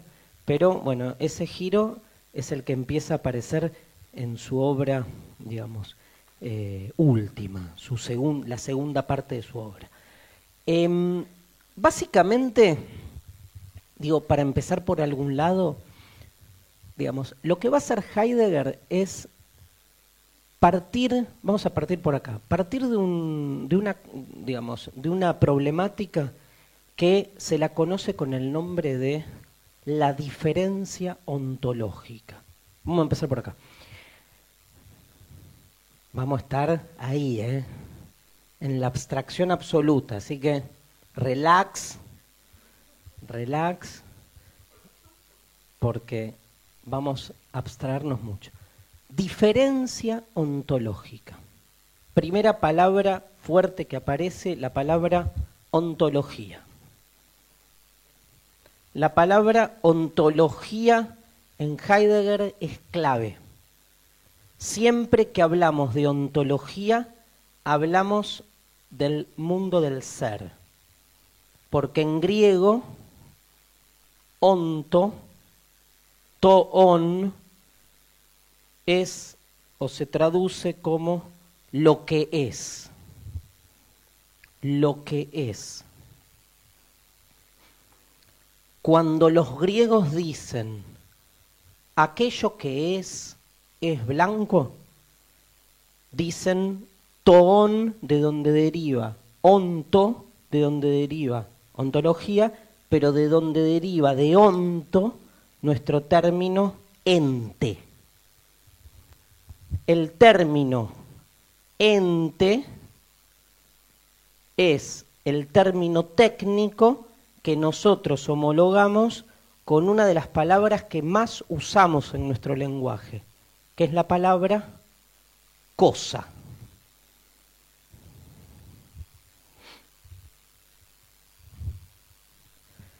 ¿Qué es una cosa? ¿Algo? Alguien dijo recién. Algo que es. ¿No? ¿Qué es una cosa? ¿Algo que es? ¿Alguien la definiría de otra manera?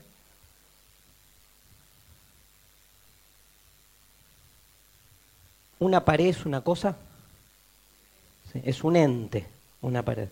Ente y cosa son sinónimos. ¿Está bien? ¿Eh? La nada es una cosa, ya es una pregunta filosófica. ¿Sí? Este, ahora la contestamos. No es una cosa, la contestamos ahora. La nada no es una cosa, pero solemos cosificar a la nada cuando la pensamos como la nada. Y ahí la cosificamos. Deja de ser la nada para pasar a ser una cosa, la nada. Si la nada es la nada, no es la nada, es una cosa.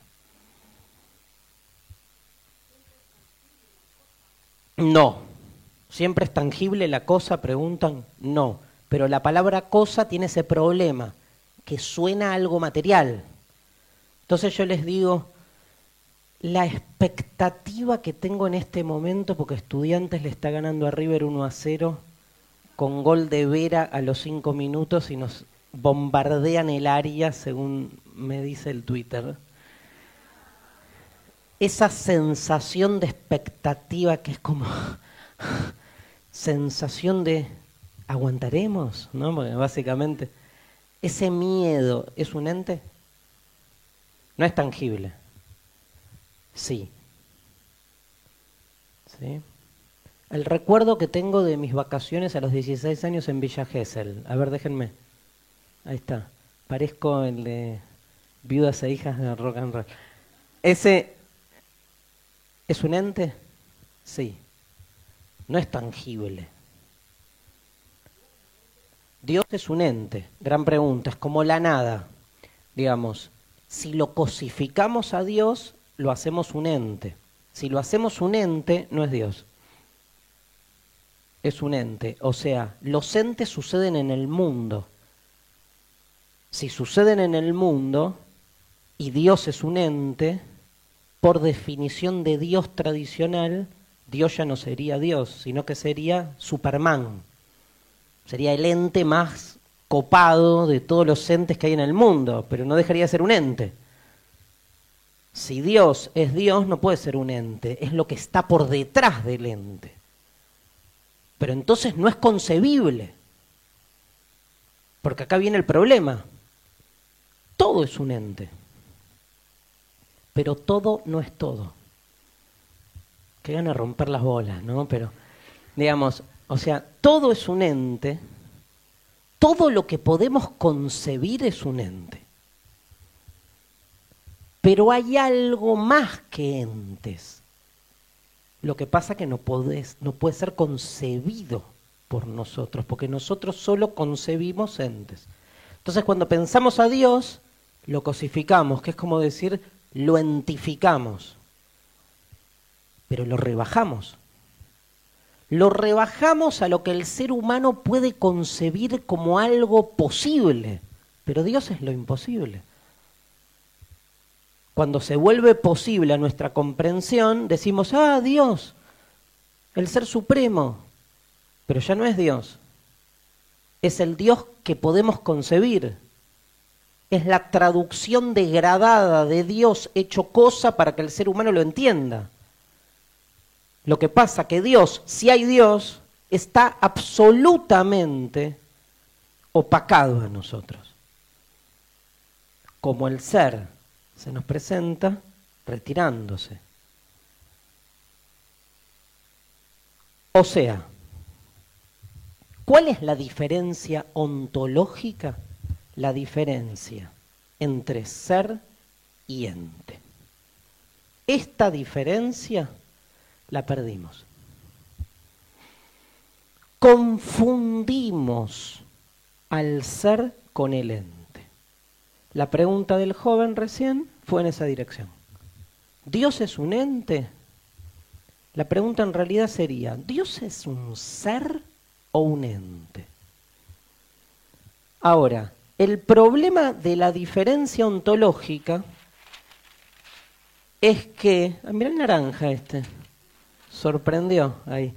El, el, problema de la diferencia ontológica es que confundimos al ser con el ente. Cada vez que pensamos al ser, no lo podemos pensar sino siendo un ente, pero si es un ente ya no es el ser. Va de nuevo digamos, ¿qué es el ser? ¿Qué es un ente? Ya lo dijimos. Ente es todo aquello que es. Fácil. Heidegger 1. Introducción a Heidegger. Primera clase. Ente es todo aquello que es. O sea, todo es un ente, porque todo es. Lo que, lo que pasa, lo que pasa es que, digamos, eso Vamos a dibujarlo así, digamos. Un ente, no, no voy a dibujar nada. Un ente es, no quiero confundir, un ente es porque nosotros lo podemos concebir como tal, con lo cual hay una relación directa entre el ente y aquel ente especial que es quien se abre a la pregunta por el ser, que es el ser humano. Lo digo de otra manera. Hay entes, pero se vuelven entes porque hay un ser humano que los piensa como entes. Pregunta bien boluda. Si no cuando no existían los seres humanos, la piedra que estaba ahí al lado del volcán, ¿era un ente? ¿Y qué era?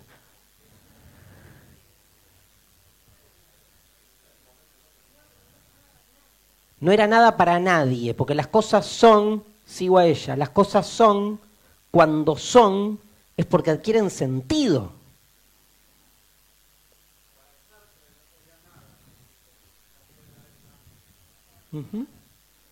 Para Heidegger tampoco.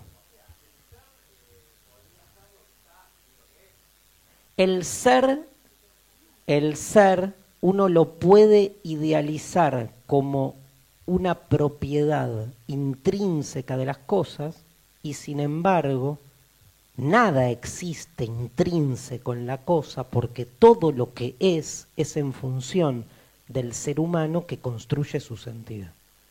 Se produce un círculo.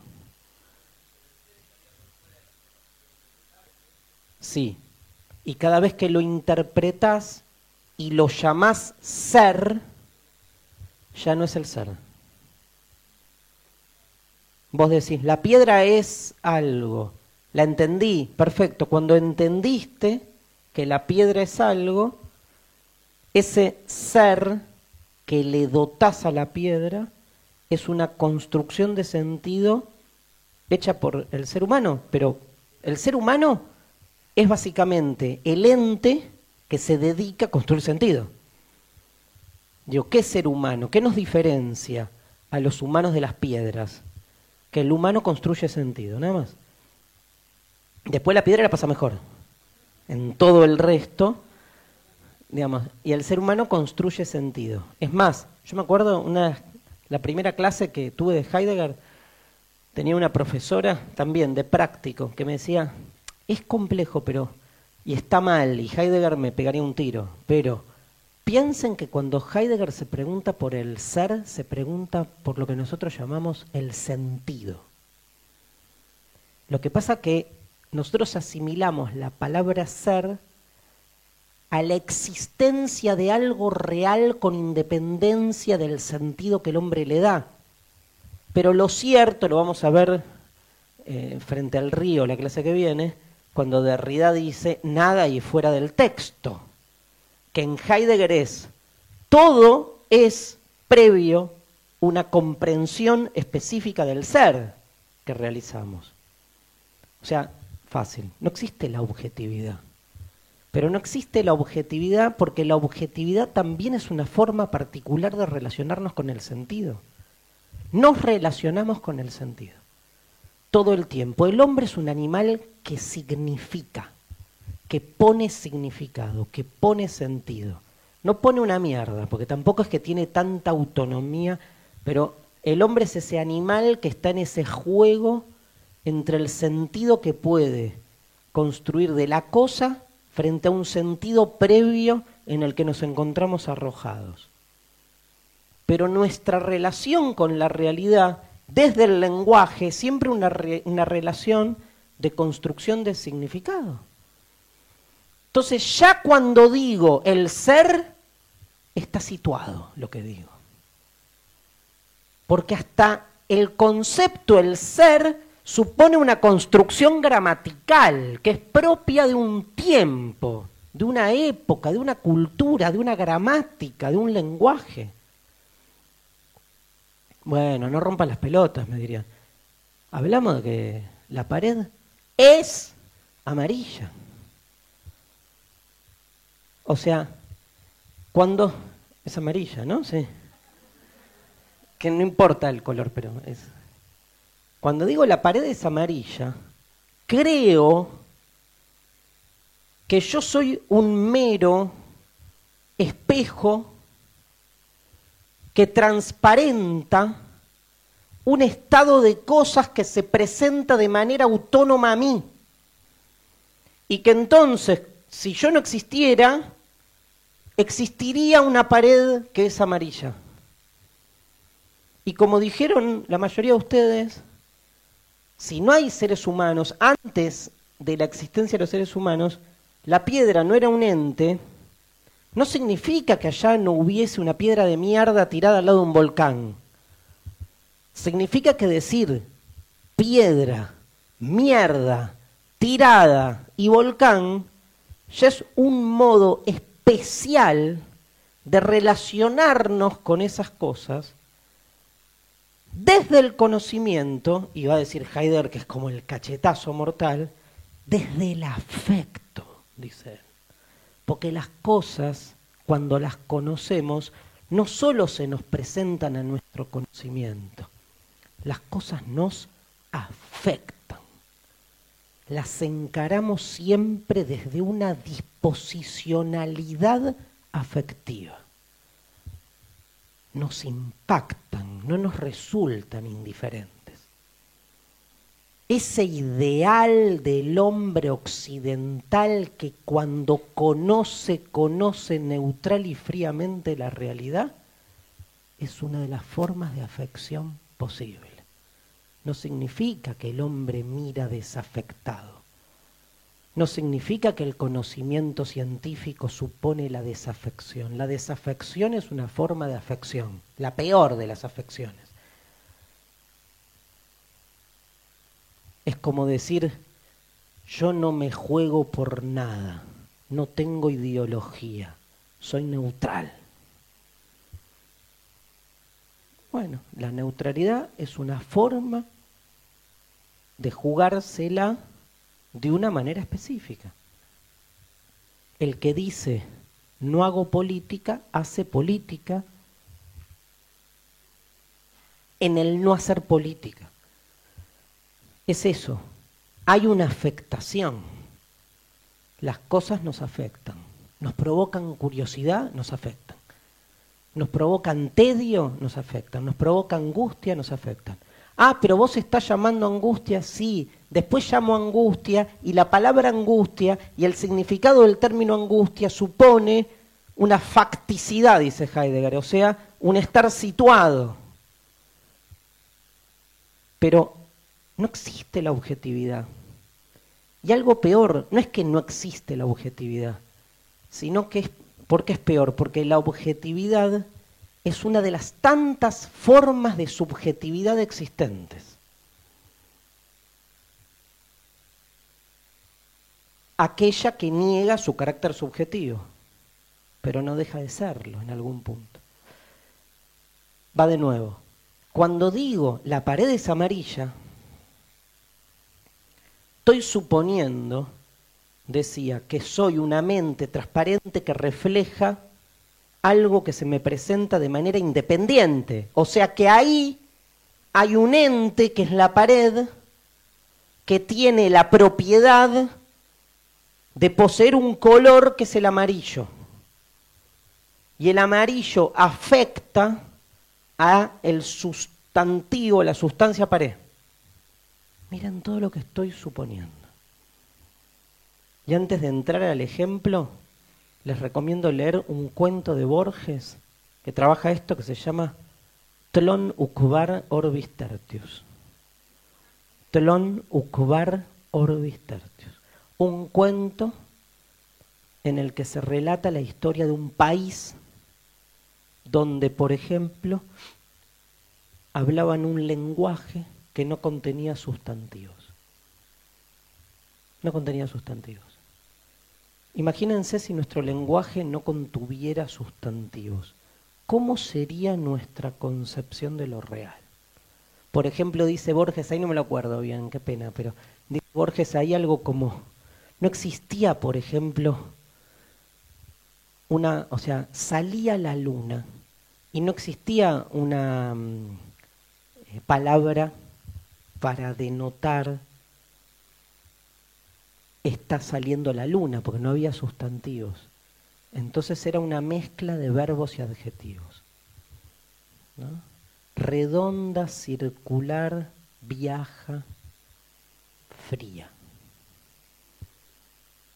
Pero como no había sustantivo, además, cada vez que me volvía a referir a la luna, no podía referirme del mismo modo, porque el sustantivo es lo que genera la posibilidad de repetición.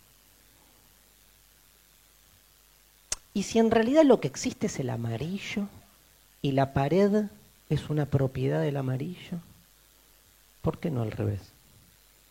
¿Por qué el mundo está estructurado en sustancias? Hay paredes que tienen colores. ¿Por qué no hay colores que tienen paredes?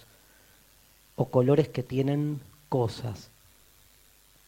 Porque hay una estructuración, un ordenamiento de la realidad, que sin embargo puede ser de otro modo. Heidegger. Nada es definitivo. Todo puede ser de otra manera.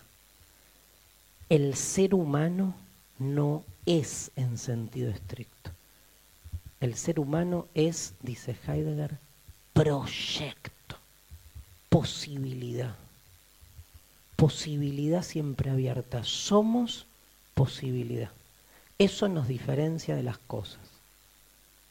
Ahora vuelvo, cierro la pared Quiero decir, cuando digo la pared es amarilla, estoy suponiendo no solo una concepción del color amarillo y una concepción de la entidad pared, estoy suponiendo una gramática, estoy suponiendo la construcción de la frase la pared es amarilla, estoy suponiendo un análisis sintáctico, estoy suponiendo, digamos, una relación entre las ideas podría ser diferente.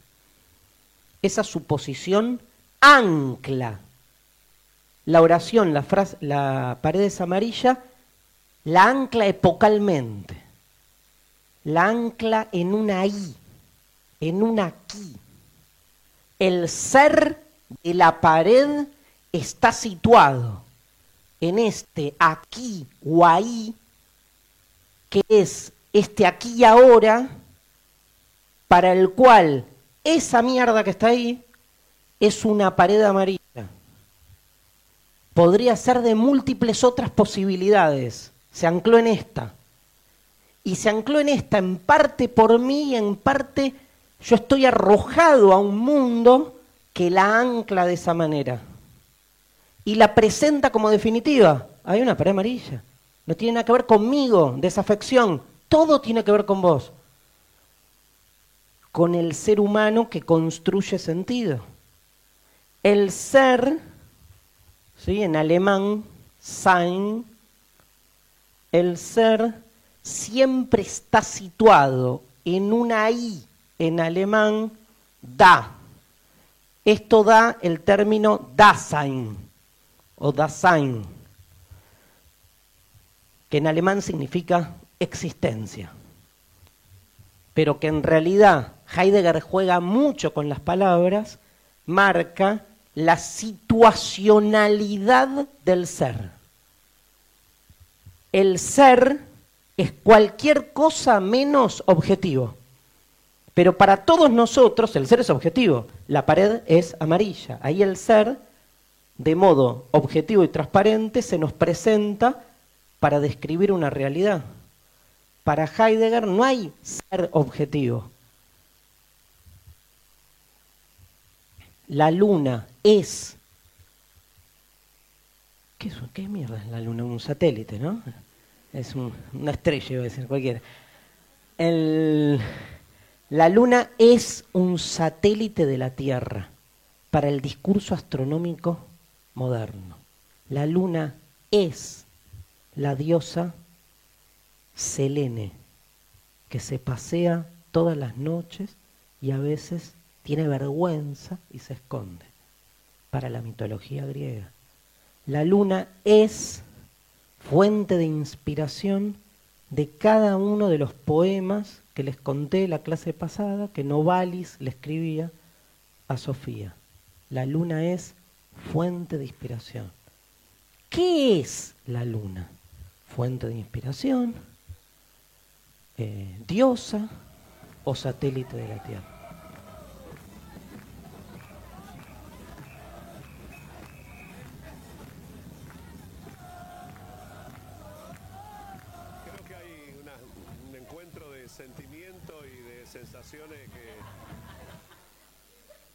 ¿Se cruzó? Increíble. Pero aparte me dio miedo. Primero pensé que era fútbol.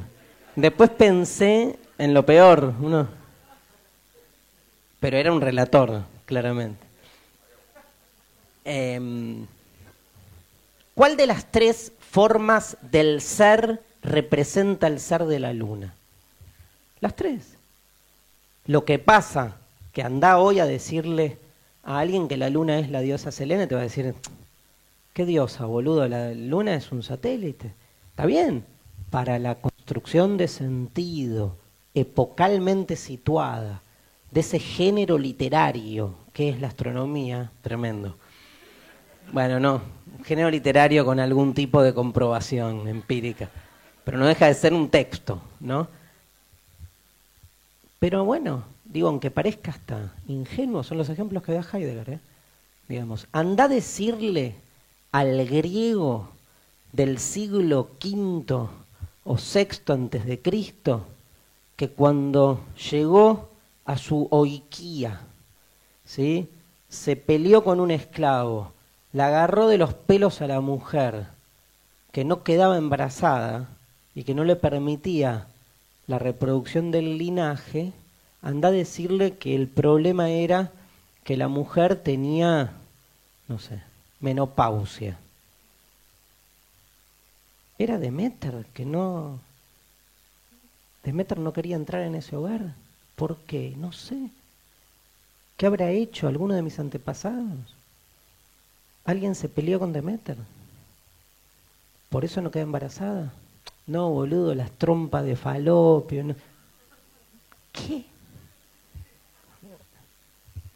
O sea, viajemos en el tiempo desde ahora para explicarle, digamos, el, el, verdadero significado de lo que le estaba pasando a la pobre mujer que no quedaba embarazada para esa época, lo que significaba que una mujer no procreara. Mira la diosa de Demeter, ¿cómo hago? ¿Qué hago?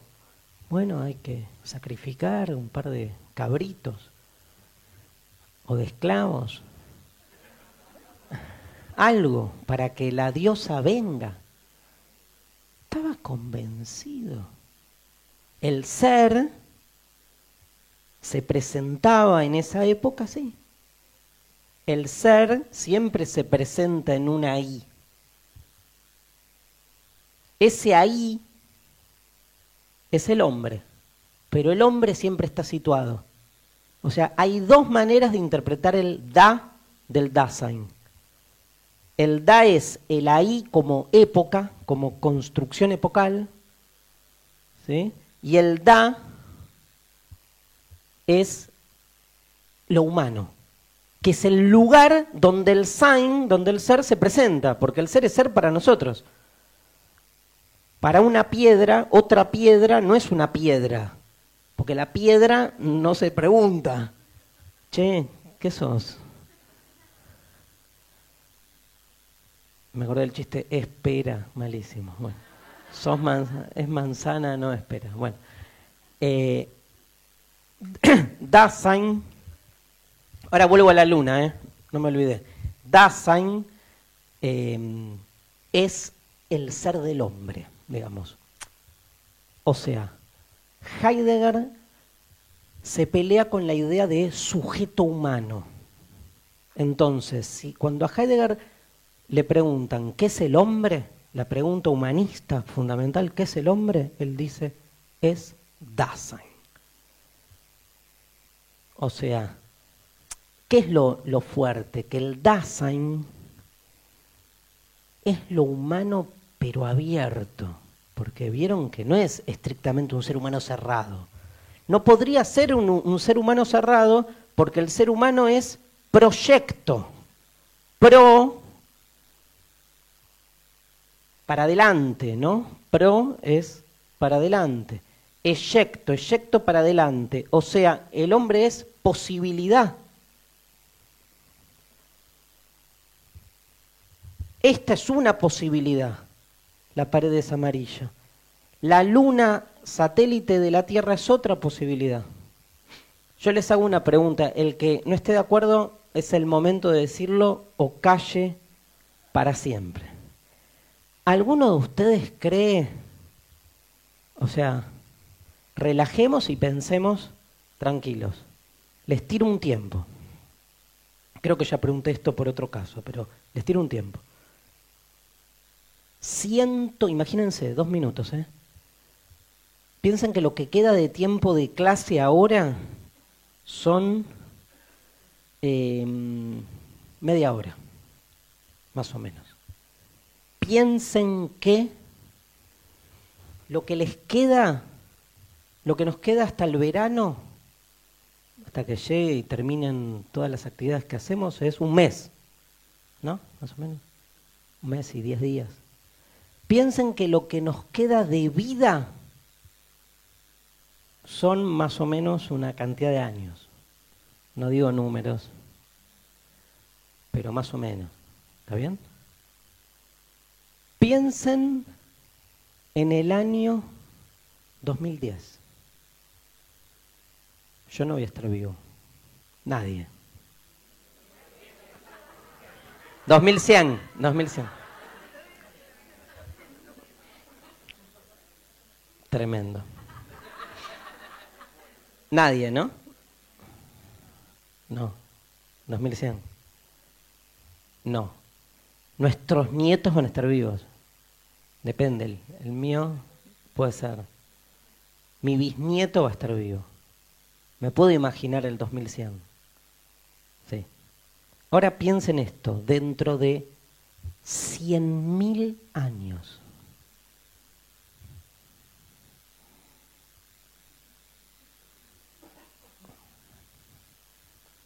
La pared, dentro de 100.000 años, esa pared, ¿va a ser amarilla? la Luna va a ser un satélite de la Tierra, hace 3.000 años era la diosa Selene. No digo dentro de 3.000 años, digo dentro de 3.000 más 3.000 más 3.000 más 3.000 más 3.000 más 3.000 más 3.000 más 3.000 más 3.000 más 3.000 más 100.000. Hace 3.000 era la diosa Selene. La mitología griega duró más o menos 500 años. Las teorías científicas se modifican cada ocho. Ahora, dentro de 100.000, la Luna va a ser un satélite de la Tierra.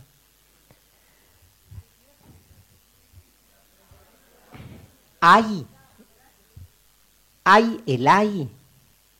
O sea, pensaremos algo de lo que pensamos hoy del mismo modo dentro de 100.000 años? Está bien la pregunta, ¿habrá tierra? Uno se imagina, no sé, el apocalipsis, pum, explota el mundo. ¿O no? Se, suponete que siga, yo qué sé, hace 100.000 años ya había vida, ¿no? Vida, no humana, pero había vida. Es muy probable que la vida dentro de 100.000 años exista algo de esto, o sea, hace 100.000 años no existía Rosario, no existía la silla, no existía el artículo la. Nada de lo que hoy existe, existía, existirá dentro de 100.000 años. Bueno, los que Occidente inventó una especie de Dios, que es el ser, que se supone que es ahistórico. Entonces, el triángulo es una figura de tres ángulos eternamente. Uno más uno es dos. ¿Sí o no? ¿Era dos antes que el ser humano existiera? Había un dinosaurio y otro dinosaurio. Venía el dinosaurio 1, lo agarraba el dinosaurio 2 y se lo violaba. ¿Era un dinosaurio más otro dinosaurio dando dos dinosaurios que se formaban en uno mientras se violaban? No, ¿sí? No. Pero... Ah.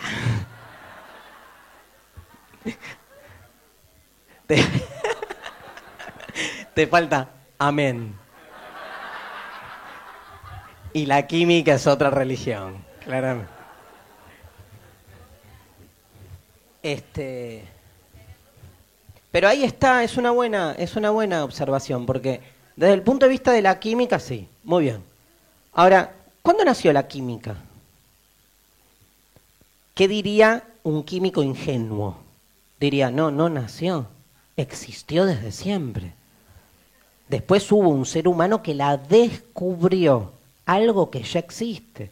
El químico ingenuo, que por suerte cada vez menos, diría que digamos, los componentes elementales que hacen a la materia no dependen de la creación de un lenguaje científico llamado la química que lo explica de ese modo.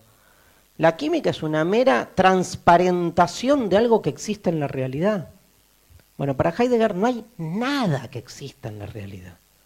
Todo es una construcción de sentido.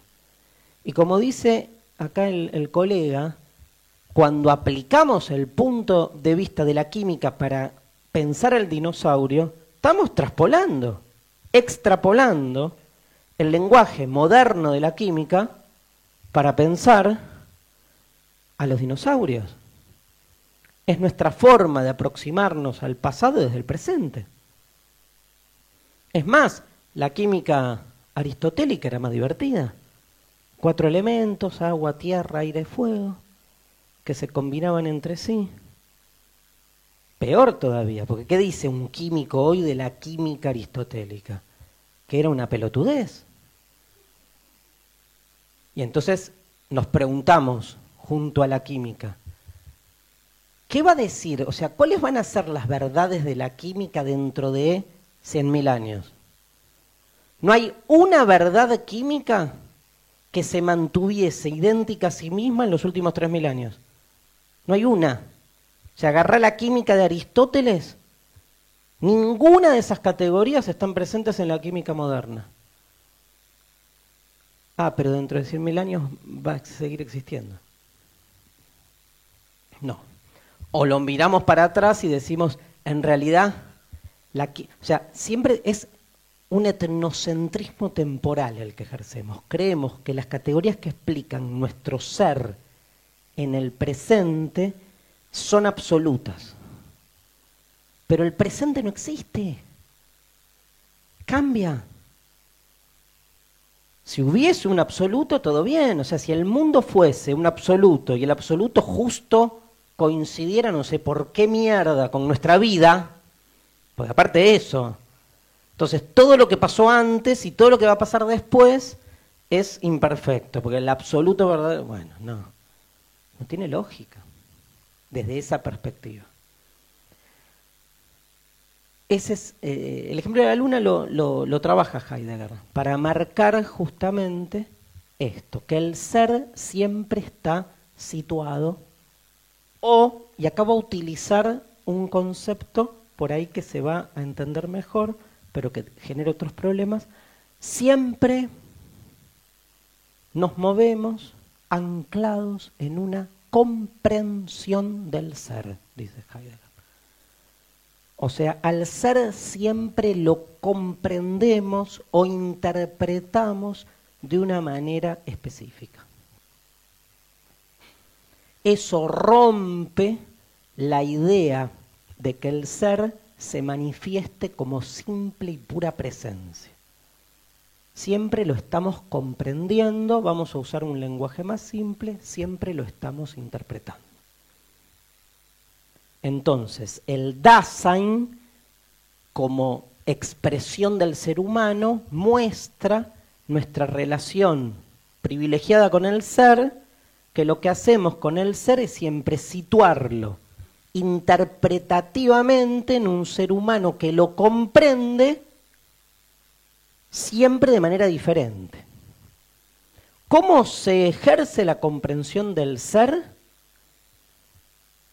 Se ejerce, se realiza la comprensión del ser, o sea, que la luna es una diosa o que la luna es un satélite, la comprensión del ser de la luna, que siempre cambia, se ejerce en el cruce de dos realidades. Primera realidad, la más fuerte, ya la expliqué, la más contundente. La comprensión del ser no es individual, es epocal. En algún momento nos damos cuenta que estamos arrojados, caídos, dice Heidegger, a un mundo que tiene ya la receta de todo.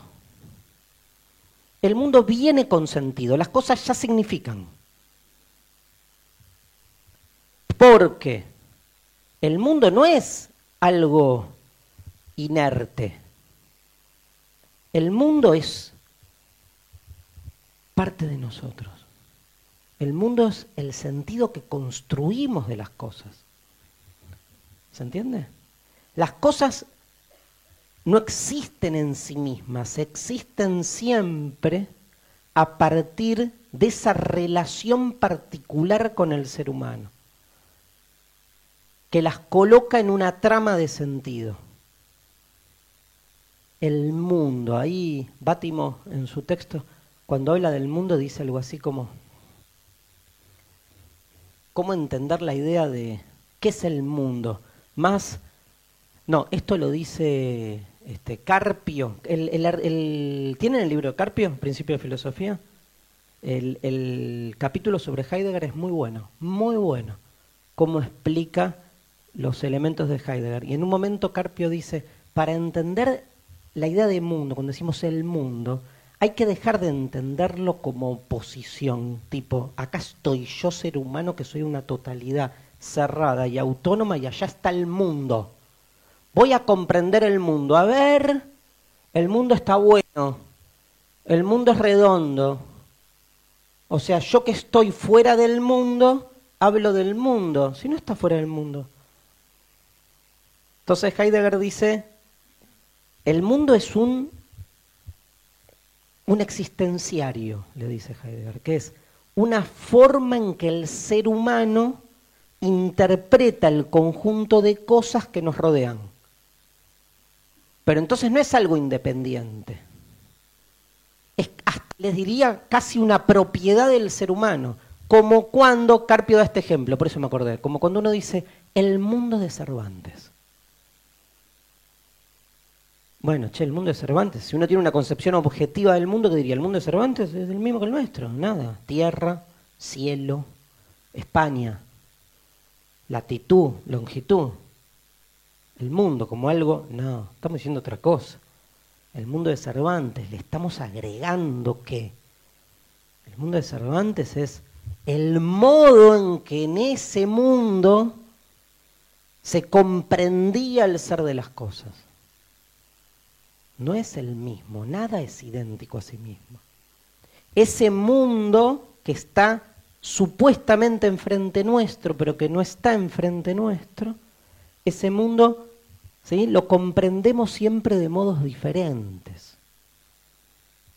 Parece algo confrontado y por lo tanto opuesto y sin embargo es parte. Perdón que sea repetitivo, pero así se, se entiende la idea.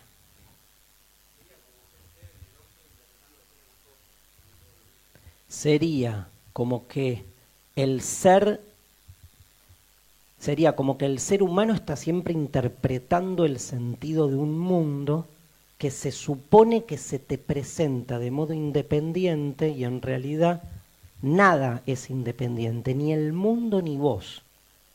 Todo es parte de una totalidad que además nunca es idéntica a sí misma porque está cambiando todo el tiempo. Doy un giro. Dice Heidegger, el hombre, eh, retomo por acá, el hombre es puro proyecto, pura posibilidad. ¿Qué significa que somos posibilidad? Cambio, ok. Poder ser. No somos ser, somos poder ser. Esto significa, hay múltiples posibilidades, múltiples, pero efectivizamos siempre una. O sea, Este somos nosotros. Tenemos diferentes posibilidades de ser. Vamos a hacernos un poco más grandes. Diferentes posibilidades de ser. Efectivizamos una. Fuimos por acá.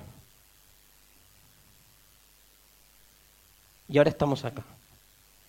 Asumimos una posibilidad. ¿Qué hace el ser humano? cree que la posibilidad que efectivizó tiene una fuerza natural.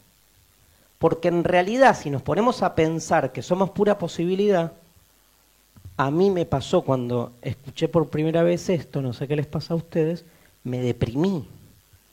Porque dije, ah, la vida se cuenta no por las posibilidades que asumís, sino por todas las que no podés asumir. O sea, yo maldigo esto, porque a mí me hubiera gustado siempre haber elegido lo que no elegí. Respuesta de un optimista ingenuo.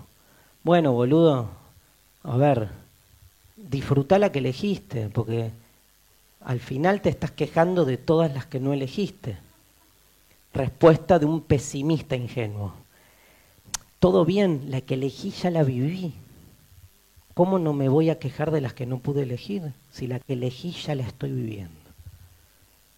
No, pero las otras podrían ser peores. Podrían ser. Me duele. Tuve que ir por una. Mierda. O sea, vas por una. Vas por una. Pude haber ido por múltiples posibilidades. No alcanza, no alcanza la vida, no alcanza las horas no alcanza el mundo. Ahora, que yo recuerde todo el tiempo que la posibilidad que asumí obturó otras posibilidades posibles, puede ser leído de dos maneras. Puede ser leído como, eh, qué bajón, o puede ser leído como lo contrario. No, no hay palabra, ¿no? ¿Cómo se... ¿Qué? Hacerte, no, pero diferente a qué bajón. Ah, estoy tan acostumbrado a que decir qué bajón que no tengo una palabra para tipo, qué subidón. O sea, qué bajones, no, no hay un antónimo con esa fuerza. ¿Qué? Hype, pero no, en castellano no. Subidón, qué golazo, qué grosso. Ahí está. ¡Wow! Wow. Eh, puede ser leído como, qué bueno. Le puse una onda, ¿no? Qué bueno.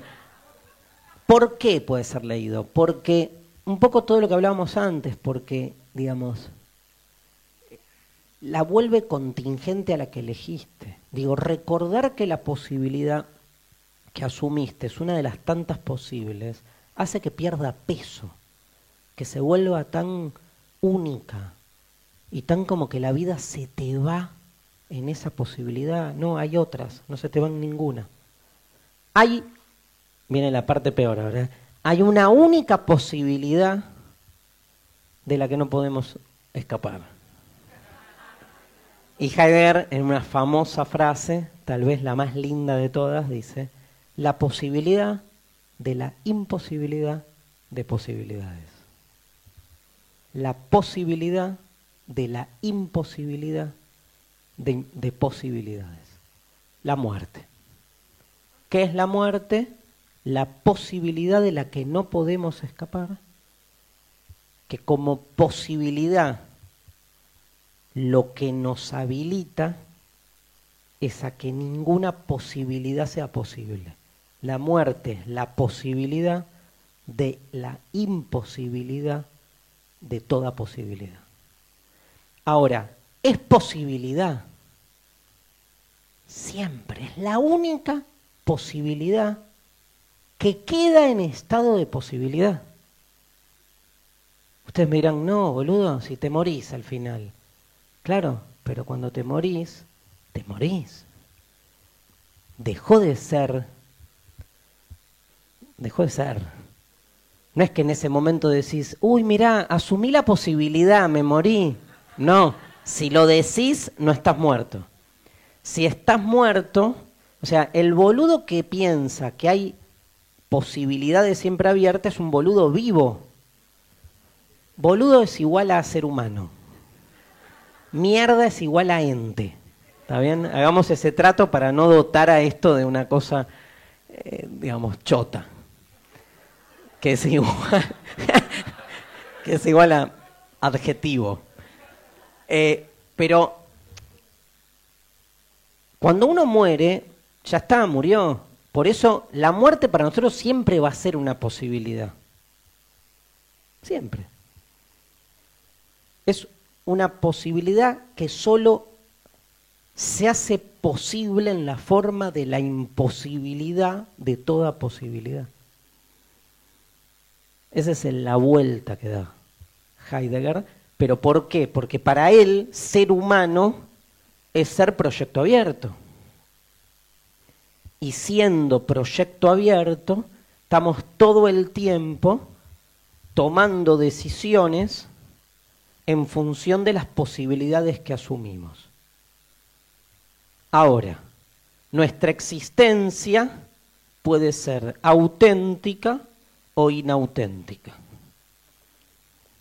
Es auténtica si nos apropiamos de, esto dice Heidegger, ¿eh? juego de palabras, siempre. Les juro que es complejo Heidegger, ¿eh? miren que lo bajo, lo bajo, pero no lo quiero traicionar tampoco.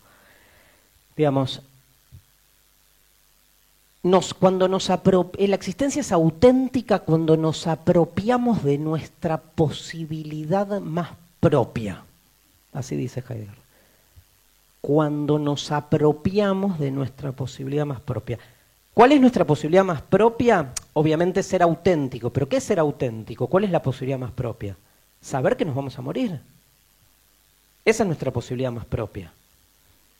Entonces, asumiendo nuestra posibilidad más propia, sabiendo que todo este juego perverso de posibilidades que uno asume y otras que no, sabemos que toda esa estructura, hagan un mapa de sus posibilidades e imposibilidades y solo no se deprimen con tres vodkas, porque es insoportable las cosas. Aparte, hay una película que se llama, no me acuerdo,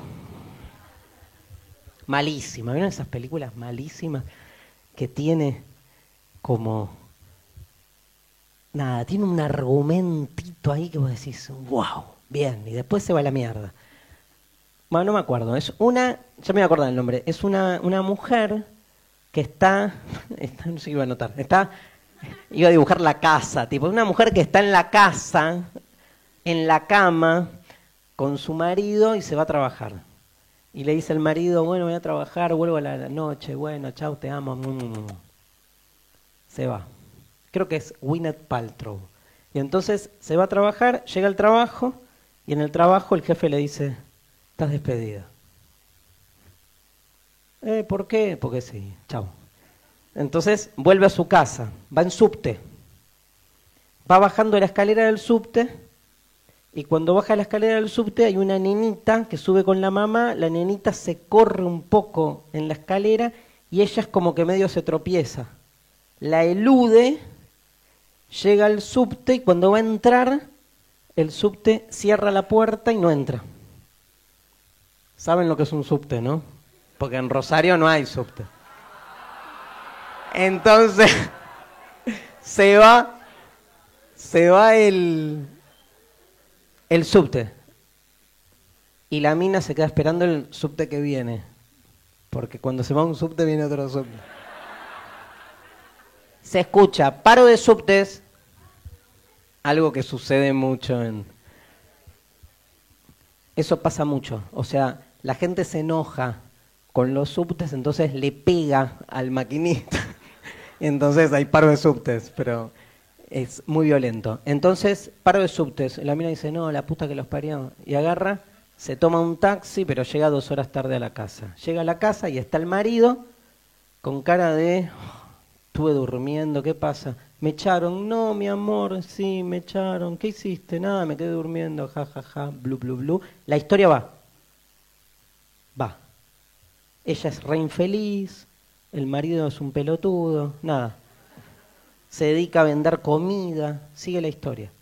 En eso, corte. Va para atrás, rewind. Llega a la niña. La niña baja la escalera, pero ella ve que la nena está sacando medio la mano y hace ¡hop! Entra, subte, va a cerrar y hace ¡sac! Y entra. Llega a la casa, abre la puerta, marido, amante.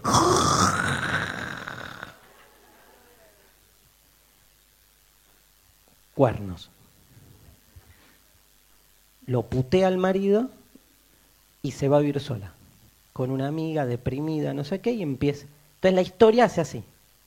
Y la película va así. Una vida, dos, dos vidas, un instante, algo así se llama. Ahí está, me acordé. Dos vidas en un instante. Comedia, ¿eh? Comedia dramática. No escuché. ¿Qué? ¿Eh? Ella sacó. Perdón, ella sacó.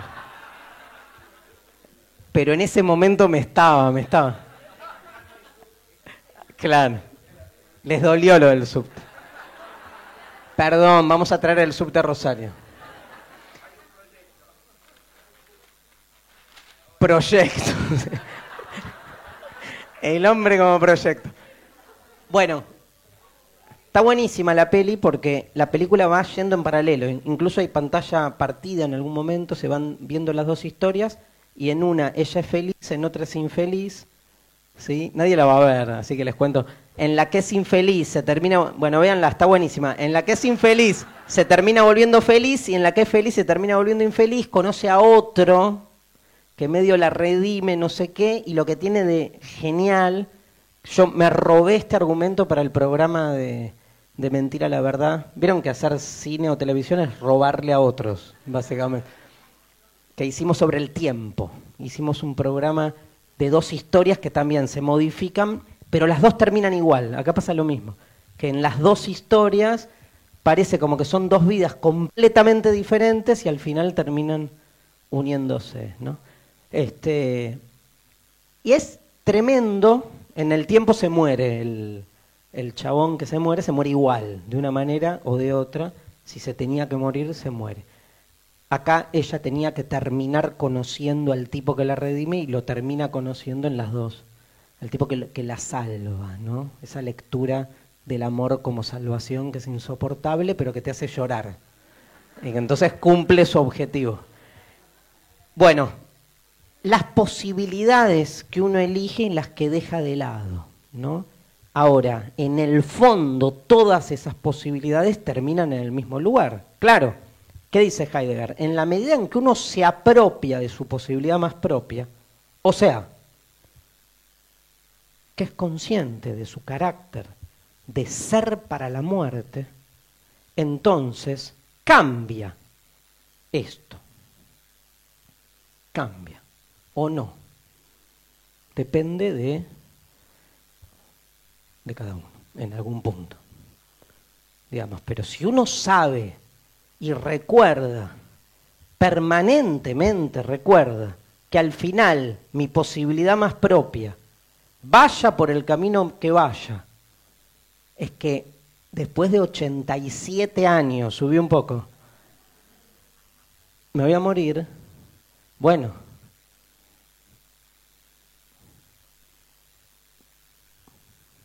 no es lo mismo. O sea, tampoco vamos a ir para acá, o sí. Digo, eso diferencia para Heidegger una existencia auténtica de una inauténtica. Ni siquiera es moral el tema, ¿eh? No es que una es mejor, son formas, yo qué sé, son formas, ¿sí? Yo le temo, no sé por qué, a los aviones. Le temo mal, o sea, me dan pánico. No estoy drogado cuando me subo a un avión y empieza a correrme la cabeza y digo, esto es una lata, no puede ser que esté arriba, se va a caer, se va a caer, se va a caer, se va a caer. Y entonces, digamos, eh, mi última psicóloga me dijo, drogate. Entonces, porque estuve un año y medio sin, sin viajar, estuve un año y medio sin viajar, entonces empecé a viajar tomando una serie de pastillitas. Serie un cóctel. Ahora, una boludez, no importa. Ahora, en su momento, esto voy, cuento el caso, pero cualquier caso. En, su momento, siempre pintó alguno que me dijo, ay, o sea, estás alterando tu, sea, no a la química, nada, bancátela. ¿Sí? O sea, apropiate de tu posibilidad más propia. Mirá, viajes en avión o no, al final, coma, boludo filósofo que te la pasás diciendo estas cosas, te vas a morir como cualquier otro, así que relajá. O sea, alguien, no importa quién, me invitó a ser más auténtico. Si yo viviera mi existencia auténticamente, la verdad es una pelotudez ponerle tanta cosa a un miedo idiota, un avión que se cae uno cada 200 vuelos. Me va a tocar a mí, pero, pero uno cada tanto. Entonces, ¿qué elegí yo? La existencia inauténtica. Dije, todo bien, yo sé que está mal, pero pierdo trabajos. Necesito volar para ir a los lugares que tengo que ir a laburar y la única manera que puedo volar gran paso es volar tomando paz. ¿Por qué me voy a negar a eso? Digo, del mismo modo, del mismo modo, muchos de nosotros vivimos nuestra existencia, le, la quiero, les quiero quitar una, la cosa moral, de supremacía moral.